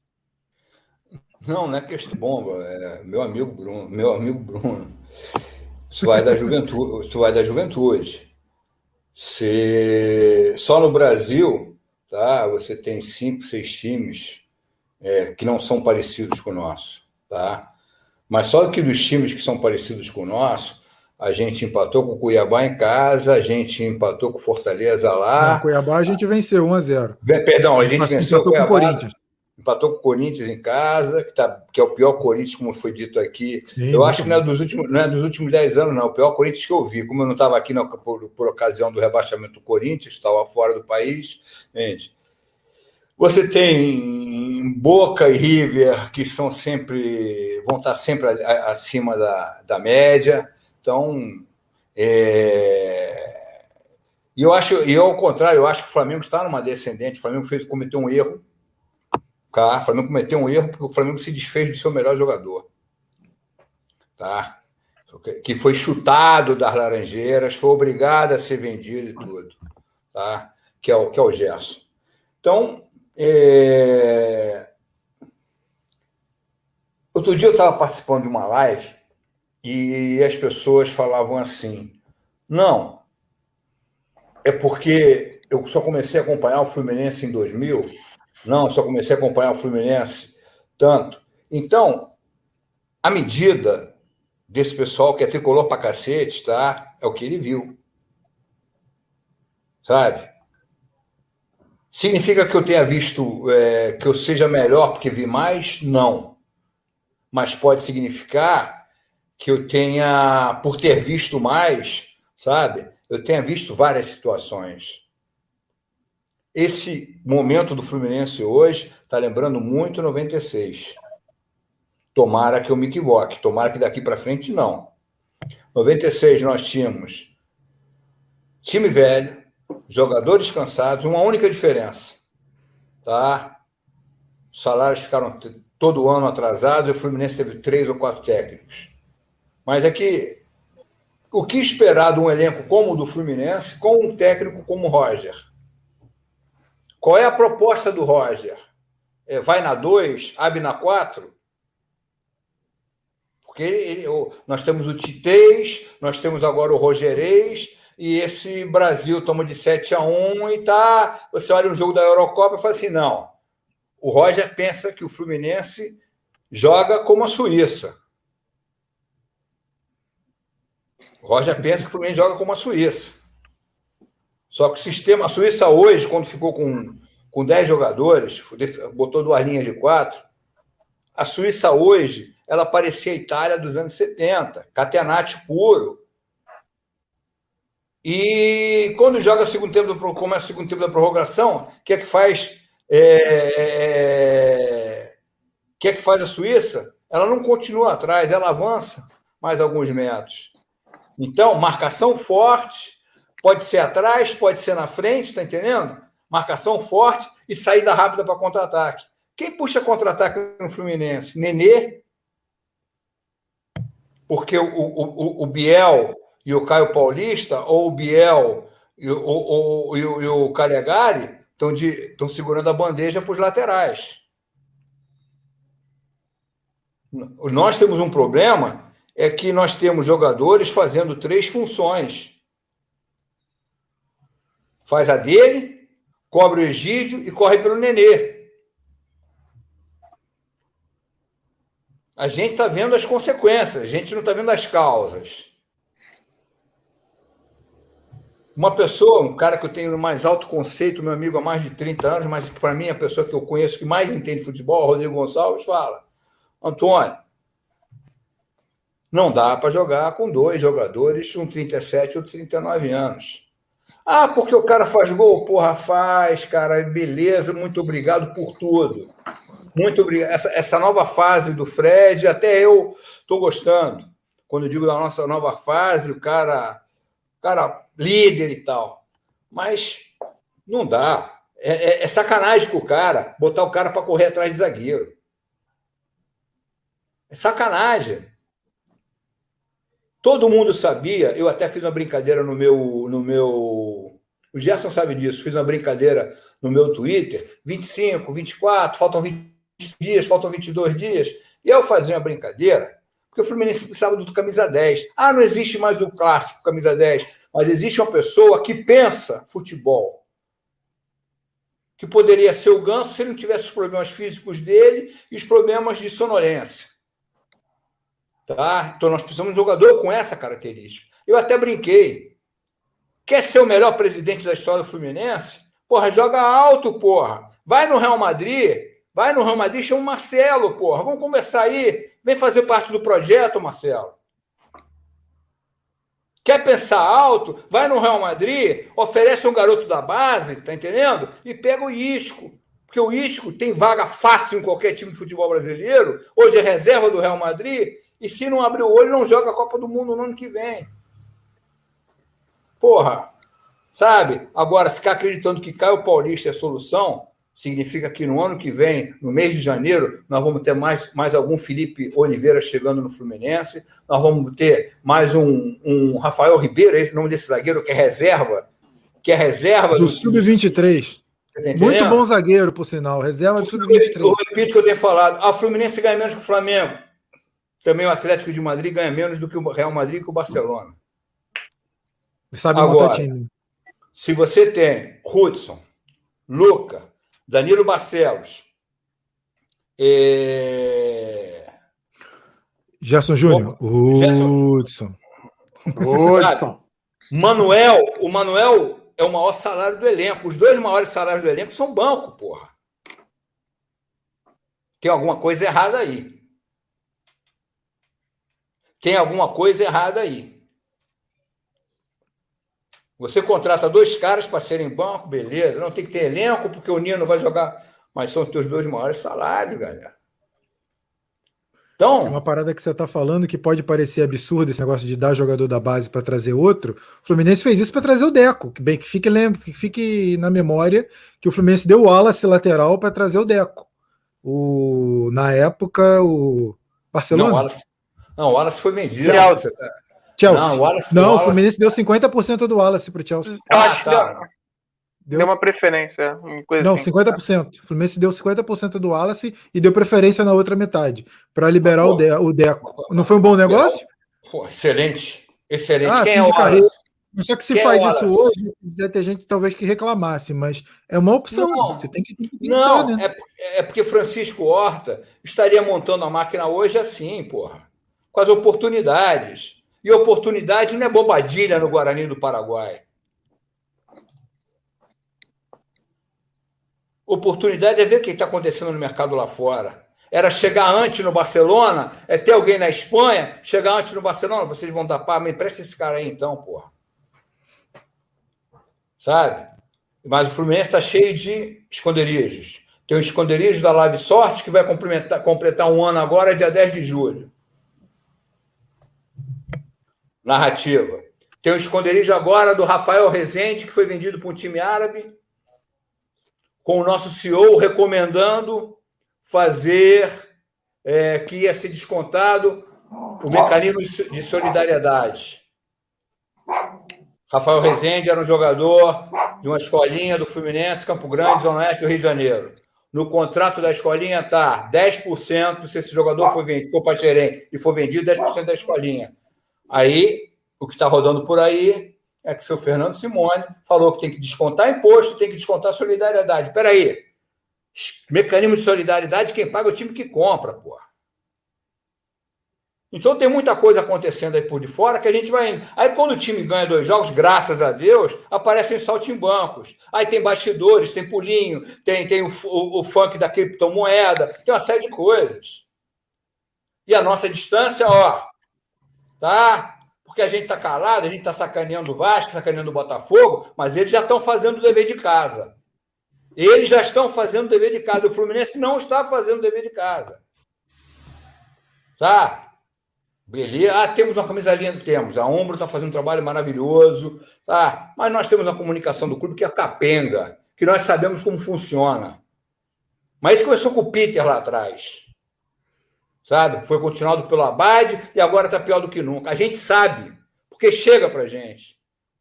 Jornalista me procura em off. Então eu sei o que acontece. Como funcionário me procura em off. Como lance financeiro, sabe? É... Eu não posso falar nada porque eu não tenho ninguém que ninguém lá dentro que me fale do financeiro.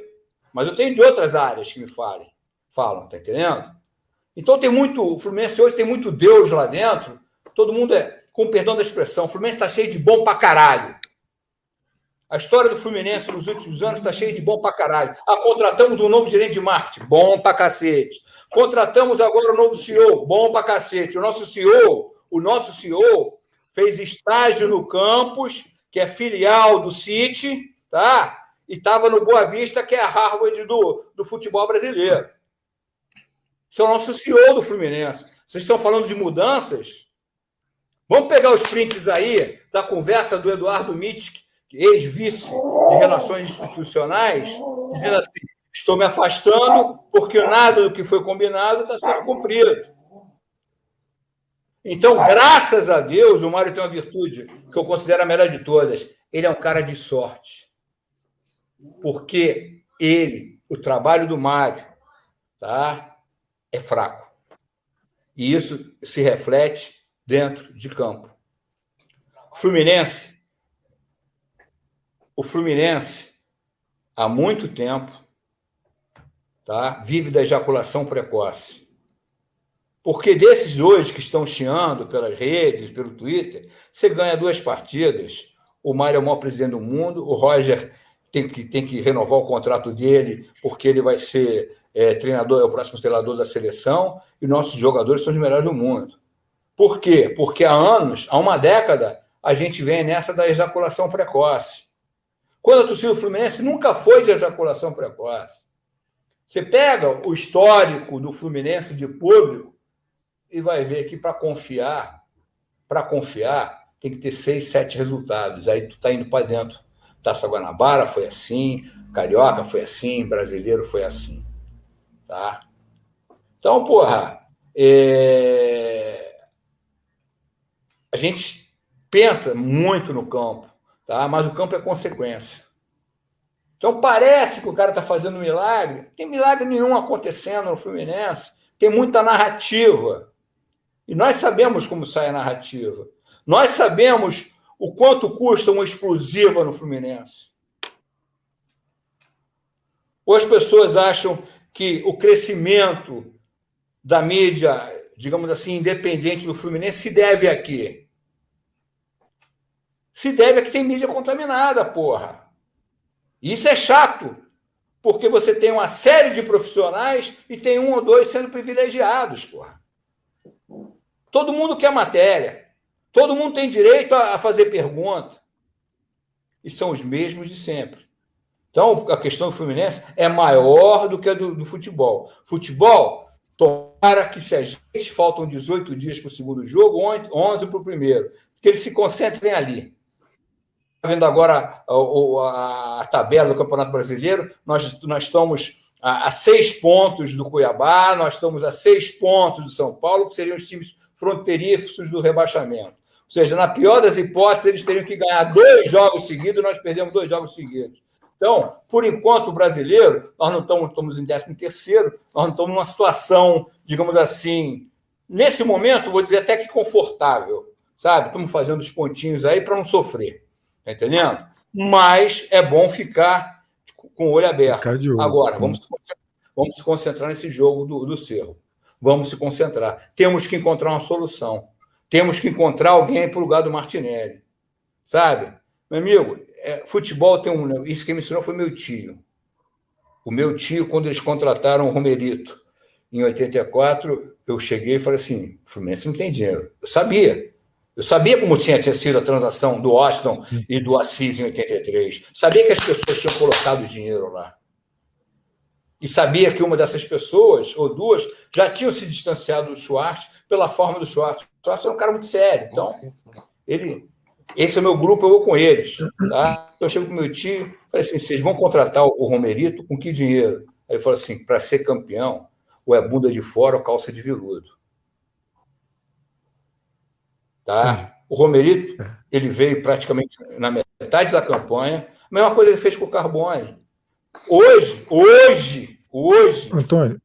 Se fosse Antônio, deixa, deixa eu só liberar o Gerson Júnior rapidinho, porque ele tem que sair. Deixa ah, eu só. Aí, cara. Não, não, não, porque hoje é aniversário do meu Tá bom, tá bom, desculpa, é, eu falei demais. Eu tô vendo a movimentação dele, ele já tá sendo tomando, tomou uma cobrada da mulher, ó. Ah, então é, a madame aqui deixa não eu, tem jeito, cara. É, deixa eu só pedir, pedir pro Gerson, vou liberar o Gerson, mas antes eu quero que ele fale sobre o Fla-Flu. O que, que ele espera desse confronto Fluminense e Flamengo para eu liberar ele e a gente pode continuar mais um pouquinho e daqui a pouco eu termino também. Porque o Pedro também tem um compromisso daqui a pouco, né, Pedro? Isso. Tá. Exatamente. Deixa só o Gerson falar então, para a gente então, finalizar Rafa, essa. Fica à vontade, Gerson. Fla-Flu, né? Fla-Flu que, que poderia ser disputado no Maracanã, que poderia ser disputado no Engenhão, será uma vez mais disputado no estado de São Paulo, né, em função dessa Copa América que está acontecendo aqui no Rio de Janeiro, aqui no Engenhão, e vai ser disputado em São Paulo no estádio do Corinthians, mano do Flamengo. Espero que o Roger tenha sabedoria em montar o time para esse confronto importante do Fluminense no próximo final de semana, que já que possivelmente, né, é só esse clássico regional que o Fluminense vai ter ainda nessa temporada de 2021, a não ser que o que as duas equipes, Fluminense e Vasco, e o Flamengo passem para as quartas de final da Copa do Brasil e a continuo do sorteio, posso dar um Fluminense Vasco, enfim.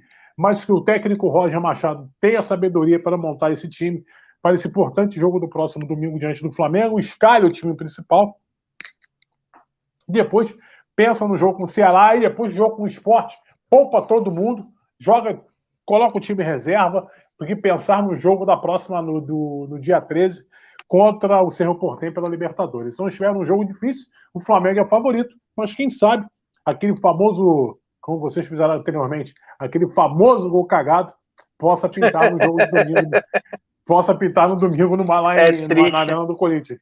É, mas vamos ver o que, que, que, o Roger vai montar. Não é que ele coloque os jogadores certos nas posições certas. Não invente outro é, esquemas mirabolantes para que o Fluminense venha conseguir esse resultado positivo no próximo domingo diante do Flamengo. Sabedoria para montar esse time. Valeu, Gerson. Se quiser ir, fica tranquilo, fica à vontade. Que vou obrigado, passar para a galera obrigado, aqui. Um abraço, e vou finalizar já já também a live. Valeu, Gerson. Um abraço, hein? Um abraço. já participou de uma, participou de uma live comigo. Vou convidar Sim, os bom. amigos futuramente para participar de uma live comigo lá no Instagram também. Obrigado. Valeu, Um abraço. abraço. Gente boa. Valeu. Fique com Deus. Saudações tricolores a todos. Saudações tricolores. Saudações. Saudações.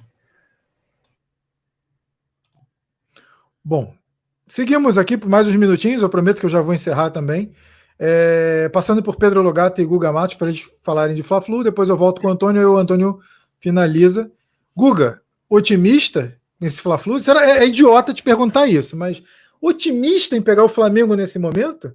Não é ironia, é. não, né? Até porque, cara, da outra vez a gente ganhou o Flamengo numa merda, numa desgraça ferrada, né? Foi aquele. Foi antes ou depois do 5x0 pro Corinthians? Foi, foi, foi antes. Foi antes. Foi antes. Mas foi o Fluminense antes, não vinha bem. O Fluminense é. tinha perdido pro. Tinha perdido dois jogos seguidos, eu acho.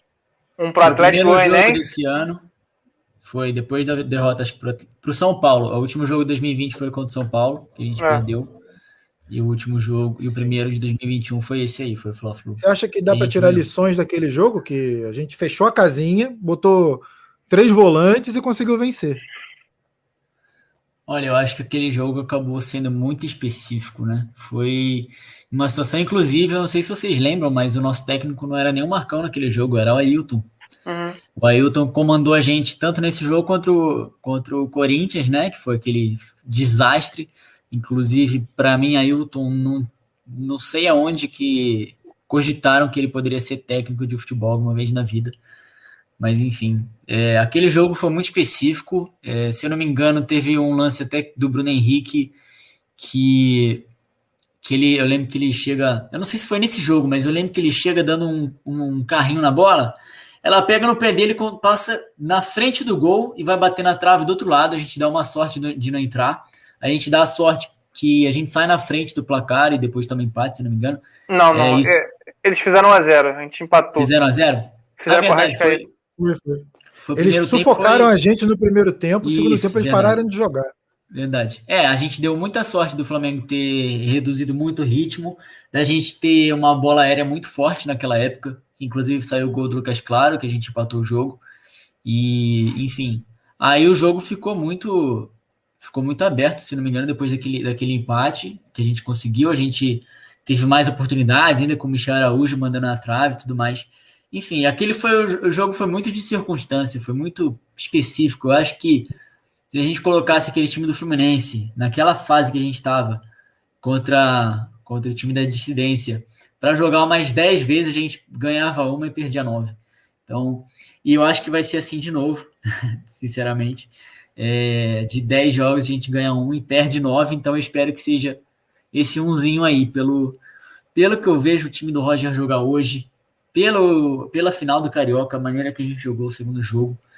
Eu não tenho nenhum otimismo para isso, mas é aquela coisa, é clássico, é Fla-Flu, os caras também tremem do outro lado aí, vindo a nossa camisa, então é esperar, e é esperar que os jogadores, alguns jogadores não sejam peidões, como por exemplo, Marcos Felipe tem, tem sido muito ultimamente, o, o, o, último jogo contra o Atlético Paranaense, por exemplo, ele já entregou um gol, enfim, tem que torcer aí para os jogadores estarem no melhor dos momentos deles, e acho que é isso, eu não sei nem mais o que dizer. Eu acho que eu tô bem pessimista, mas eu ainda tenho aquela esperança, porque no fim das contas, né? A gente não pode deixar de acreditar. É, é isso, isso é ser tricolor, né? A gente não pode desanimar também, apesar das cagadas que a gente tá vindo, das porcarias que estão fazendo. A gente sabe que o Fluminense é capaz de surpreender é, em momentos absurdos. E queria, queria que o Pedro falasse também, que eu vou ter que liberar o Pedro, porque eu Pedro, a mulher do Pedro daqui a pouco vem com a foice pegar ele.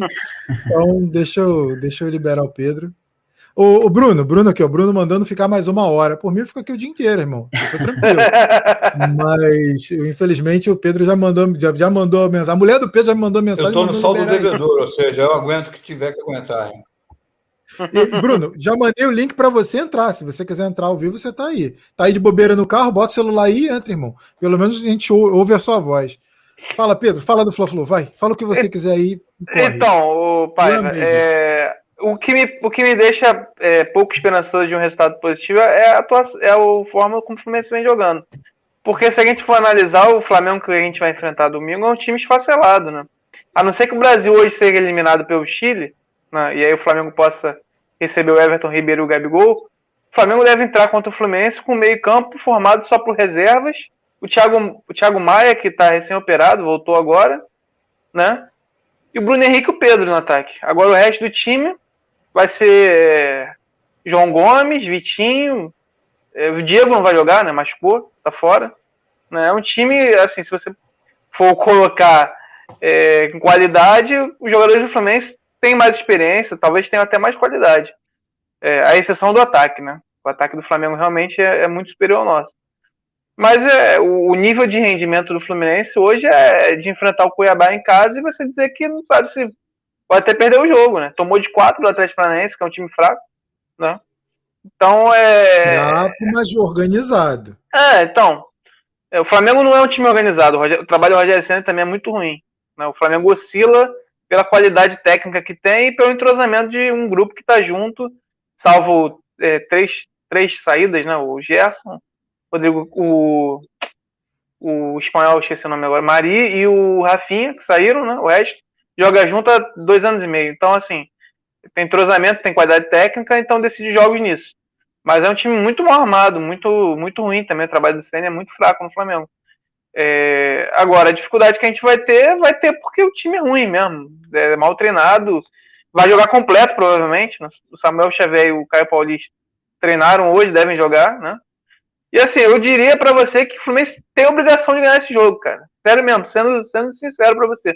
Tem obrigação de ganhar porque o Flamengo vai jogar todo remendado. Agora, o que a gente tem jogado tem, é, é para ter expectativa de vitória? Não, não é. Mas, é, por isso que eu, eu, eu, digo, né? O trabalho do Roger é, é muito ruim ele tem sorte, porque vai pegar, pegou o River daquela vez cheio de gente com Covid, né? E agora vai pegar o Flamengo é, é, é, nessa situação. Aí vai que o Fluminense ganha de 3x1, 4x1, ganha, ganha bem do Flamengo, aí, como o Antônio disse, vai vir a, todo, a torcida do Fluminense se iludir de novo e achar que tá tudo certo, tá tudo ótimo, mas é, infelizmente é um trabalho que não evolui. Né? O Fluminense é um time que não dá nenhuma certeza para a torcida, né? É, que vai que vai acertar na temporada. Beleza, beleza. Se tá, quiser ir, fica à vontade. Sei que você tá complicado aí pro teu lado. Vou ficar mais uns já... cinco minutos. Dá para ficar? Então, tá. Beleza, então. Quem, o Google também, se tiver, se tiver enrolado, pode falar.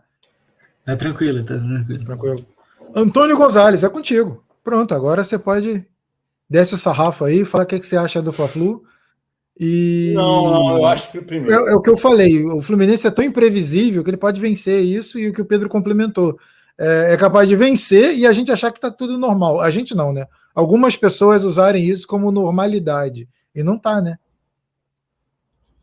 Olha, é, vamos ser pragmáticos como, como né, objetivo. Eu sou treinador, o time concentra amanhã lá nesse Hotel Nacional, que é permuta, né? que a gente não sabe quanto é que eles pagam para o Fluminense ou deixam de pagar, mas concentro lá, galera, acabou, vamos jantar às sete horas, porque oito horas vai ter filme. Eu pegava esse Espanha e, e Suíça e, e chegava para o jogador e assim, mentalizem o time suíço. Mentalizem o time suíço. Isso é uma das coisas. A outra é, Fla-Flu, eu já vi de tudo. Já vi de tudo. Tá? Para o bem e para o mal. Então, são duas camisas de peso. E as duas camisas se olham olho no olho. Tá? Isso é uma coisa. Agora, uma coisa é o Flamengo jogar com um time de garoto, que seria o terceiro time dele. Tá? Mas tem jogador que, mesmo reserva do Flamengo, tem que ser visto que eles estão numa crescente. O, o, Michael de hoje não é o do ano passado, né? era o time do Zinho do ano passado. Ainda não jogou o que jogava no time anterior? Não, mas está na, na, tá na ascendente. O próprio Vitinho está na ascendente. Tá? É, eles têm reserva para os dois laterais. Tá? Então, é, eu respeito o Flamengo. Tá? É, obviamente que Fla-Flu é aquele negócio, aquele, aquele jogo que você acorda é, só pensando na hora de dormir, porque você sabe que tem toda uma viagem para fazer. Tem uma viagem do que você já viveu, tem a viagem do que você está vendo, né?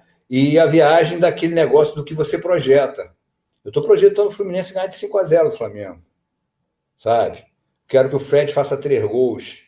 Tá entendendo? O último sentando a, a bola, entrando com a, sentando em cima da bola e entrando com a bunda, sabe? Fazendo gol de bunda no Flamengo. Entende? Eu projeto isso, porque temos condições, temos.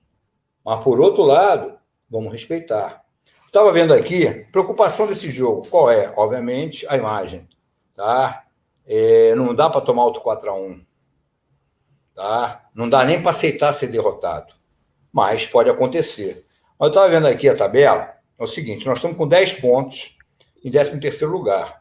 Mas com 10 pontos tem Ceará, Corinthians e Atlético Goianiense. O Atlético Goianiense vai jogar com o Grêmio lá. O Grêmio tem que começar a acelerar, senão vai abrir uma distância grande. Tá? Então, dificilmente o Atlético Goianiense vai se distanciar. É... Você tem o Ceará. Ceará vai jogar em casa com o Juventude. Mas o Juventude está em oitavo lugar, meu amigo. Sabe? Então, um jogo que, de repente, pode ser que aconteça um empate. Tem o Corinthians, o Corinthians vai jogar com o Internacional. E esse jogo ele é curioso porque o Corinthians pode abrir três pontos para o Fluminense, ou pode fazer, se o Corinthians for derrotado, com o Internacional. Ou seja, o Fluminense, na pior das hipóteses, vai perder uma posição nessa rodada. Na pior das hipóteses, que seria o Fluminense perdendo o Flamengo e o Corinthians perdendo para o Inter em casa. Então, tem uma tranquilidade aí que dá para você administrar. E falando uma coisa que eu odeio falar, eu odeio falar isso, tá? É porque não é a visão Mas o empate não é mau resultado. Pensando, pensando que na tabela é um jogo fora, sabe? Na tabela é um jogo fora e e que você está indo na nona rodada ainda. Então, se você soma um ponto na nona rodada, porra, você não tem necessidade empírica hoje de estar tá vencendo. E estou preocupado, ou seja, a partir daí, concentração total em cima do Cerro Portenho. Estou muito preocupado, porque a gente pode, se ele não, do, não, não dosar o, o Iago, tá? o meu medo é que o Iago arrebente. Porque se o Iago arrebentar, qual vai ser o nosso meio de campo contra o Cerro Portenho? É, esse é meu medo. Sabe? Nosso time estava bom, bem, bem, bem, bem, bem, bem, até que Samuel deu aviso, Caio Paulista deu aviso, o próprio Nino já deu um aviso. Sabe? Então, daqui a pouco, estoura, estoura um Gabriel, um, um, um, um, um Biel, porque o Biel, outro dia, teve um momento do jogo que ele era a pessoa mais consciente do time do Fluminense. Ele lembrou muito até o Zé Roberto, que era um ponto esquerda que nós tivemos, que na década de 70, que jogou no Fluminense de 71 a 75. E em 75 ele conseguiu barrar o Mário Sérgio. O Mário Sérgio veio com uma atração, o Mário Sérgio era um puta jogador tá? Um puta jogador, mas só que tinha fama de maluco, e ele era maluco, sabe? Jogador que deu tiro em concentração, andava nu em concentração e tudo. Só que para a máquina de 75, quando chega o treinador, fala assim: peraí, o Zé Roberto vai me fazer um trabalho diferente.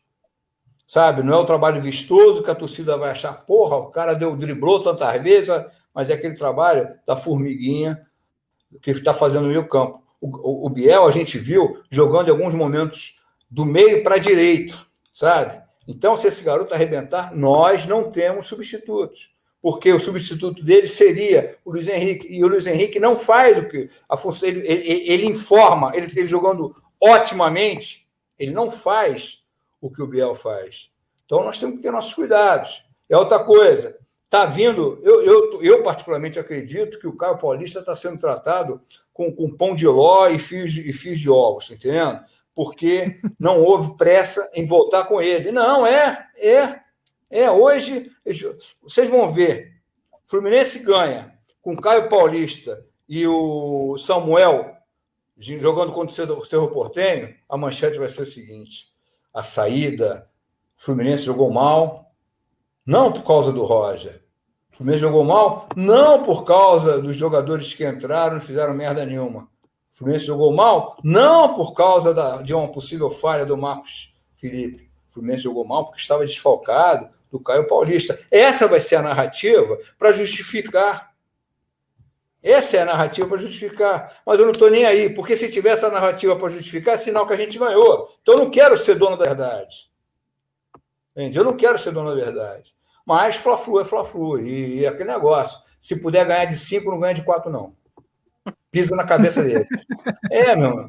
Porra, aqui ninguém sabe, vocês não sabem que eu, que eu sofri com essa porra desse time. Entende? O ódio, porra, meu irmão. Sabe? Cara, ninguém sabe. As pessoas falam do Zico. Zico foi um puta jogador. Foi o cara que mais me deu dor de cabeça. As pessoas sacaneiam porque cabe a nós é, é, diminuir o cara, falar do pênalti 86. Pô, o cara foi para uma Copa do Mundo sem dois joelhos, porra. Sabe? Não devia nem ter, ter batido aquele pênalti. Apesar que ninguém lembra que quem perdeu o pênalti depois foi o Júlio César. Quem ganhou o Brasil foi o Júlio César. Um zagueiro que bateu o pênalti, ele jogava do, as Copas do México, ele jogou um pênalti lá na França, porra. Eu pensava que estava no Montpellier. É, cara, é. Mas o Zico, cara, porra, sem sacanagem nenhuma. Eu disse assim, meu Deus, tem que, ele vai jogar em cima do Tadeu, ele vai jogar em cima é, do Moisés, ele vai jogar em cima do Miranda. Porque é inteligente, o único jogador que podia fazer alguma coisa em cima do Zico era Edinho. Que foi o maior zagueiro que eu vi na história do Fluminense, que a torcida do Fluminense é injusta com ele, porque não estuda. A torcida do Fluminense hoje e com internet. A torcida do Fluminense tem que estudar. Tem que entender que o Fluminense existe bem antes de Unimed, o Fluminense existe há muito tempo. Estudem a seleção paulista.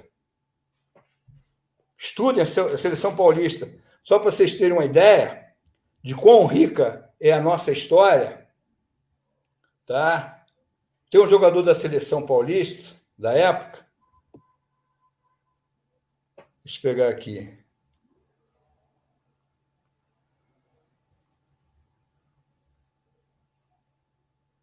Hércules, ponta esquerda. 176 jogos, 165 gols. Eu fiz questão de calcular a média dele. A média dele é 0,93 por jogo. 0,93. Provavelmente Porra. a melhor média da história do Fluminense, né? Do Fluminense não, do, do, também, também do Fluminense. Do, não, do Fluminense, do Fluminense, é, do, do Fluminense. Porque esse cara jogou 176 jogos. Vamos pegar quantos jogadores jogaram 176 jogos, quantos gols fizeram quando tinham 176 jogos e quantos gols fizeram no, no final de muitos mais jogos. A média dele é excelente. Então, torcida, vamos saber quem é o Hércules. Vamos saber de Romeu, de, de Pedro Amorim, de Hércules, de Russo, de Romeu e Tim. Entenda, estude esse ataque. O Fluminense teve cinco jogadores na Copa da Itália em 38. Cinco jogadores. Sabe? O nosso timinho, o nosso timinho, ah, timinho, timinho com Castilho, com Píndaro, com Pinheiro, com Tere Santana, com Didi e com Pingo de Ouro. Por favor. Por favor. Todos jogadores de seleção? Que é isso? Então vamos conhecer a história. Não vamos deixar que essa que a mídia covarde, sabe, como está fazendo agora, que estão colocando a gente na história, como, como um time de racista. Pelo contrário, se tem um time que não é racista, é o Fluminense. É só pegar a história. É só ver os jogadores negros que foram atuar no Fluminense. É só entender a história do Carlos Alberto. O Carlos Alberto tinha problema de espinha, passou uma minâncora na cara, alguma pomada pelo estilo, ficou branco. E quando ele suava, aquilo saía. Como ele saiu do América para o Fluminense e jogou um Fluminense América, a torcida começou a gritar alguma coisa como se ele fosse gay, sabe? E na época, isso, porra, hoje, pra gente, a gente não ama sexo, a gente ama pessoas, tá? A gente vive esse mundo. Mas na época, há 110 anos, aquilo motivou tudo. Aí chega o, o filho da mãe, repito, chega o filho da mãe do Mário Filho, escreve a importância do negro futebol brasileiro e vai dizer que o Fluminense é time racista, ainda vai dizer que o Fluminense era, era time, é, como eles falam, time das mulherzinhas. Sabe por quê? Porque graças ao Fluminense, o Rio de Janeiro hoje não se reúne aos domingos em volta da, da, da, da, da Lagoa Rodrigo de Freitas. Foi graças ao Fluminense. Sabe? Graças ao Fluminense, o esporte rei do Brasil hoje, que começou pelo Rio, e o Rio era a capital, era onde tudo acontecia, o esporte rei do, do, do, do Brasil é o futebol. Tudo isso tem o dedo do Fluminense. Então, você tem que saber o tamanho. A nossa torcida tem que saber que o Flamengo, quando funda o seu departamento de futebol, o faz fora da sua sede. Sabe por quê? Porque eles mesmos tinham dito que futebol era esporte de mocinha. E aí é que começa a, a, a, saga de ofensas à torcida do Fluminense. Então, eu peço à juventude, aos novos, quando digo os novos tricolores, às novas gerações de tricolores, estudem. Nunca foi tão fácil estudar, está tudo na internet. Quando eu tinha, quando eu era adolescente, eu tinha que ou ter alguma coisa no Jornal dos Esportes ou ir para a biblioteca. Fui várias e várias vezes para a biblioteca do Jornal dos Esportes do Globo. Tá?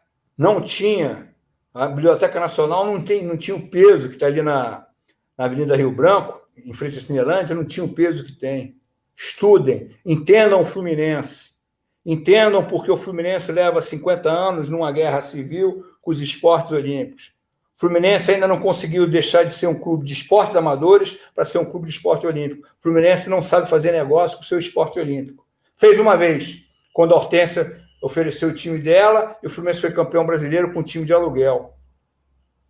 Mas isso foi em 98. Ou seja, é, de lá para cá, o que o esporte olímpico do Fluminense fez?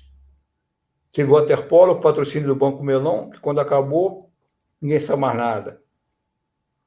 Vocês conhecem alguém que torça pelo Fluminense por causa dos saltos ornamentais? Vocês conhecem alguém que torça pelo Fluminense por causa do tênis? Vocês conhecem alguém que torce para o Fluminense por causa do tiro? Vocês conhecem alguém que torce para o Fluminense por causa do, da esgrima? Então, o problema é maior. O problema é maior. Ou seja, nós somos um clube de futebol, mas quem manda são esses caras. Nadadores, saltadores, tenistas, jogadores de vôlei, jogadores de basquete. Eles é que mandam. Então temos que mudar isso, galera.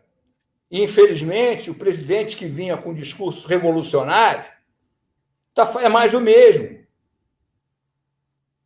E não adianta mudar o discurso porque falou, estou com quatro patrocinadores ou três aí em conversa. E demora 20 meses, 23 meses para anunciar um patrocinador.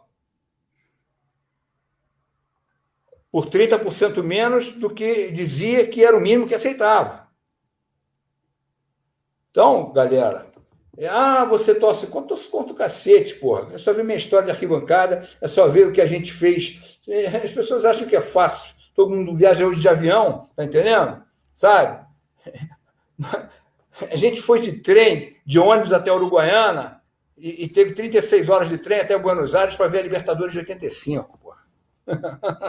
Sabe? Você tá entendendo? Cansei de saber de gente que foi a Goiás, a Brasília, de carona de caminhão para ver o Fluminense jogar, porra. Então, aprendam, estudem, sabe?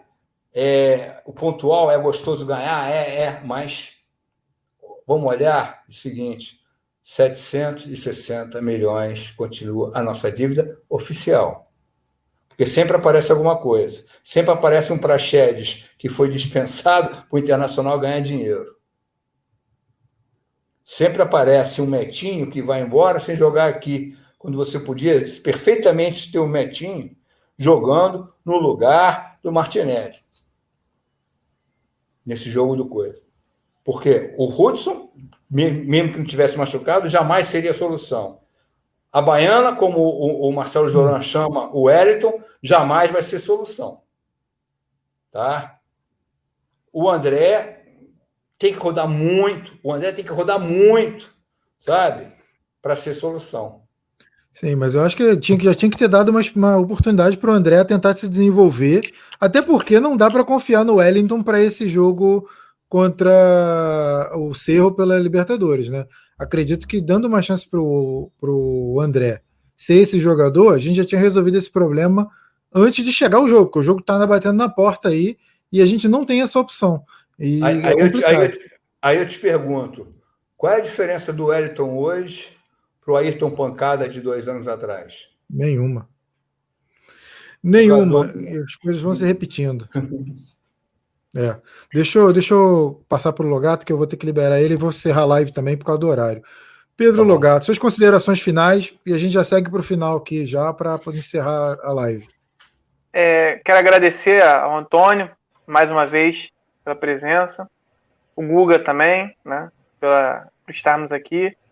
Acho que foi o, uma conversa um pouco dura, né, para os torcedores tricolores que estão assistindo, mas uma conversa necessária, né, um papo necessário, porque realmente é, quando a gente vive alguns momentos de vitória, né, alguns resultados positivos, muita coisa fica mascarada, né, tanto dentro quanto fora de campo. Né? Eu acho que a torcida, a torcida Fluminense que acompanhou, acho que pode ter discordado de algumas opiniões nossas aqui, mas acho que se sentiu representada, nesse, pelo menos nesse momento, né? Claro que no futebol, muitas vezes as coisas, como o Antônio repetiu algumas vezes aqui, mudam muito, né? Uma vitória, duas, assim, é, acaba escancarando uma mentira, né? Acaba colocando a gente iludido de novo. Mas é, acho que ficou claro aqui tanto dentro de campo, em relação à qualidade do elenco, em relação ao trabalho técnico, também a questão da política do clube, o quanto o Fluminense ainda está muito longe, né? Muito longe de estar tá trilhando um caminho que nos agrada. Estou me despedindo aqui que eu estou precisando sair, mas foi um, peço até desculpas aqui por estar saindo antes, mas foi muito bom, foi muito legal participar. Um abraço, vai que, gente. Vai que a Raquel vai me bater. Um abraço, até mais. Seguimos aqui para finalizar. Guga, suas considerações finais. Rafael, eu queria agradecer pelo convite, queria agradecer a participação aí também, mesmo com o Gerson e o Pedro que já saíram. Agradecer aí tudo que eles falaram, agradecer ao Gonzalez, principalmente com essa aula de história que ele deu aqui pra gente. Muito interessante, eu já tinha ouvido falar muito da, de algumas dessas coisas que ele falou, mas ele reforçou mais ainda, contou mais além, até muita coisa. Gostei demais, é, gostei muito de, dessa resenha com vocês, é, apesar de muita Talvez até eu me senti até em algum momento aí sendo mais pessimista de todo mundo aqui, fiquei surpreso um pouquinho, mas fiquei contente, cara, gostei. Não, assim, pessimista eu digo assim, pro, pro próximo jogo, pelo menos, que eu realmente não tô com muita esperança não, mas, enfim, cara, só agradecer, é, quem quiser acessar meu canal aí, quem não me conhecer, não me conhecia no caso, é, pode acessar lá, canal Fluzudo, tem meu Twitter aí também, ó, vocês podem ver, arroba canal Fluzudo, tem arroba também, arroba Google underline Matos98, se quiser me seguir na minha conta pessoal. Só agradecer de novo, foi muito boa essa resenha. Quando quiser me chamar, fica à vontade, que eu adoro participar de todas essas lives, cara. Muito obrigado de novo. Eu que agradeço, foi muito bom ter você aqui. Será convidado mais vezes, você fala bem, gente boa. Antônio Gonzalez, suas considerações finais, Antônio. Dois, dois segundos aqui, que eu estou já pegando aqui canal Flusudo. Pronto. É, meu camarada. Gente boa, gente aqui. boa. O conteúdo dele é bom. Tamo junto. Improviso, já, faz de improviso. Já acabei. Pronto, já mandei. Cara, é, em primeiro lugar, agradecer sempre, né? É... Eu tenho um jeito assim, as pessoas dizem que eu sou uma pessoa violenta. Não, eu sou uma pessoa veemente. Eu defendo o que eu acredito, sabe? Se acredito em pessoas, vou defender. E se tratando do Fluminense, eu sou tudo menos hipócrita. Eu gosto de ganhar com gol roubado, eu, eu, eu sacaneio botafoguenses há 50 anos, eu digo que eles começaram a morrer em 71, quando o Marco Antônio, de sacanagem, empurrou o Birajara, uma falta. Pô, graças a Deus, eu acendo a vela todo dia para o anjo do VAR, para não voltar no tempo, senão a gente pode perder aquele campeonato, tem que jogar de novo, tá entendendo? Mas não dá para ser hipócrita. Tá? É quando eu vejo o Guga, eu digo assim, vejo vocês aqui que são mais jovens, graças a Deus, eu digo assim, porra, sabe, é um pessoal que vale a pena, vale a pena, seja a gente acreditar. E quando eu digo a gente acreditar, é tipo assim, ó, tô sempre para falar, seja, não sou melhor, não sou uma. É, odeio esse rótulo de o grande tricolor, não sou tricolor como outro qualquer, eu fiz a minha parte, eu tava, eu tava, eu, eu digo para as pessoas o seguinte: eu estava na hora certa, no lugar certo, e graças a Deus tive a atitude certa. Ou seja, o que acontece em 79, em 80, 80 até 86, eu estava na hora certa e com as pessoas certas, porque eu também não fiz nada sozinho, sabe? A nível de torcida, não fiz nada sozinho. Gostaria que as torcidas do Fluminense hoje tivessem o nosso pique. Tá? Mas nem na questão da porrada, na questão de acreditar de que esse negócio, é, a nossa torcida não é pequena como a do Botafogo, porra, meu irmão, tu, porra, isso é uma aberração, cara. Quando a torcida canta isso, é uma aberração, é ignorância, porra. Minha torcida não é pequena como a do Botafogo, mas é pequena então, cara? Você tá de sacanagem comigo? Sabe? Se canta nesse se o time vai mal, eu canto, mas a, a gente ia pichar muro. A gente ia na noite saber se o jogador estava em roda de samba ou não. Sabe? Um gol sofrido não vai me bater? Não vai me bater se eu estiver ganhando de 9 a 0, porra. Porra, um gol sofrido não vai me bater. Vai bater o quê, porra? Sabe? O Flamengo fizer 1x0, tu vai falar que um gol sofrido vai te abater, perde 1x0, porra. Não, meu irmão. O gol sofrido vai te abater, você também ganha de 4, de 5 e tal. Então, estou é... esperançoso com relação ao Fla-Flu. Quero mais uma vez agradecer, quero louvar o espaço de vocês que estão fazendo mídia independente. Vocês estão de parabéns. A guerra é suja. A guerra é suja, sabe? Expressão essa. Aliás, quem puder passar lá na Flu News, fiz dois textos essa semana, estou tendo bom retorno, né? E eu criei a expressão dos PPPs, passadores de pano profissionais. passadores de panos profissionais. O Fluminense agora tem os PPPs. Tem os, os caras que se dedicam a ver o que. Estão, estão gravando agora essa live aqui. E amanhã, no domingo, se ganhar com gol do Caio Paulista, o Gonzalez é isso, o Rafael é isso, o Guga é isso e tal. Gente, O presidente do Fluminense tem tudo na mão para unir o clube. Tomara que ele queira. Existem alternativas, presidente. Existe o pessoal do Projeto Laranjeiras 21. Imagina se esse pessoal não tivesse sido boicotado desde a época do Abade. A gente já tinha já praticamente o estádio aparecendo. Tá? Você tem o projeto de, de, do voto online que tem que ser posto em prática, senhor presidente. A promessa de campanha ela tem que ser posta em prática. O sócio fluminense que tiver não tiver condições de comparecer a Laranjeiras tem todo o direito de poder votar pela internet. Todo, todo. O estatuto é claro. Não, não me venham com outra narrativa, nem me venham com o discurso que nas entrelinhas estou dizendo: se tiver voto online, vamos judicializar a eleição. Pô, judicializa? Se o problema é esse, tá?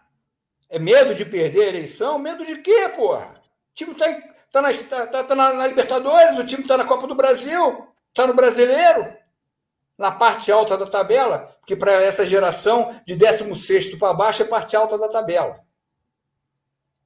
Quando digo parte alta, é parte feliz. Então, galera, vamos lá, vamos em frente. Voto online, seu presidente. Voto online, tem que ter. E se depois o resultado não for favorável ao meu candidato ou a outro candidato, se achar que tem que estar na justiça por causa do voto online, entre. Mas vamos dar direito a todo o sócio fluminense, todo o território brasileiro, a votar. Nós precisamos, o Fluminense precisa mudar o modelo, senão vai acabar, vai virar Curitiba do Rio de Janeiro. Eu posso morrer em paz.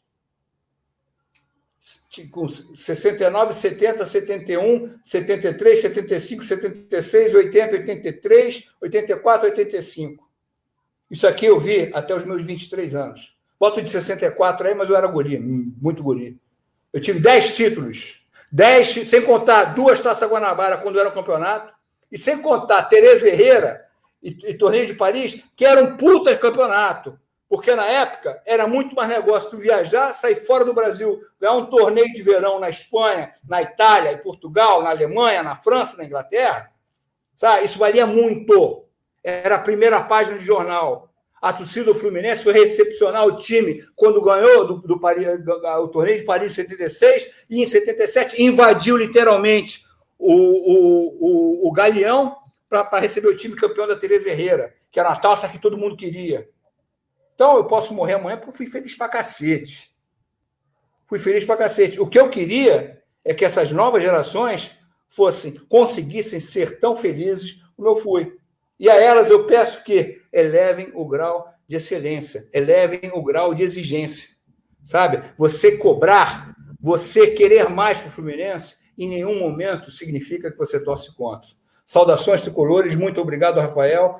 Guga, um prazer em conhecer e vamos em frente. Quando precisarem, desculpa hoje, mas é, saiu todo desabafo é bem-vindo, ainda mais nesse momento que a gente está passando. E acrescento duas coisas que uma eu conversei com o Logato aqui pelo WhatsApp, que você poderia ter tranquilamente um programa no YouTube aqui para falar da, da história e esse passado glorioso fluminense que você viveu. O convite está feito, se você quiser aqui a gente pode disponibilizar esse espaço e você convida as pessoas que você bem entender. E a outra coisa que você citou que me, me, fez, me veio à cabeça agora foi que hoje, eu acho que foi hoje de manhã, eu vi uma live, manhã, na hora do almoço, eu vi uma live que a pessoa falou assim: ah, o Fluminense está mal, mas está todo mundo mal. Aí eu falei assim: bom, então ninguém está liderando o campeonato, né? Tá todo mundo mal, todo mundo de 15 para baixo, então tem 20 times lutando contra o rebaixamento. Não, não está todo mundo mal. Então é o que você falou sobre passar pano a pessoa consegue passar pano num momento que tá, você está vendo que está tudo ruim. Mas aí você tenta igualar ao que os outros estão vivendo. Cara, tem líder do campeonato, tem vice-líder do campeonato, tem pelo menos uns 10 times jogando um futebol melhor que o Fluminense. Então, a gente tem que abrir o olho, a gente tem que se preocupar e a gente tem que melhorar. Ah, troca o técnico, não troca o técnico? Ok, isso aí é isso aí cada um vai ter uma opinião, mas todo mundo sabe que tá ruim e tem que melhorar. Eu, tendo posto isso, eu concluo, agradeço a presença de vocês, agradeço a quem já foi, a quem participou também comentando. Saudações tricolores, um grande abraço a todos. Até a próxima. Tchau, tchau.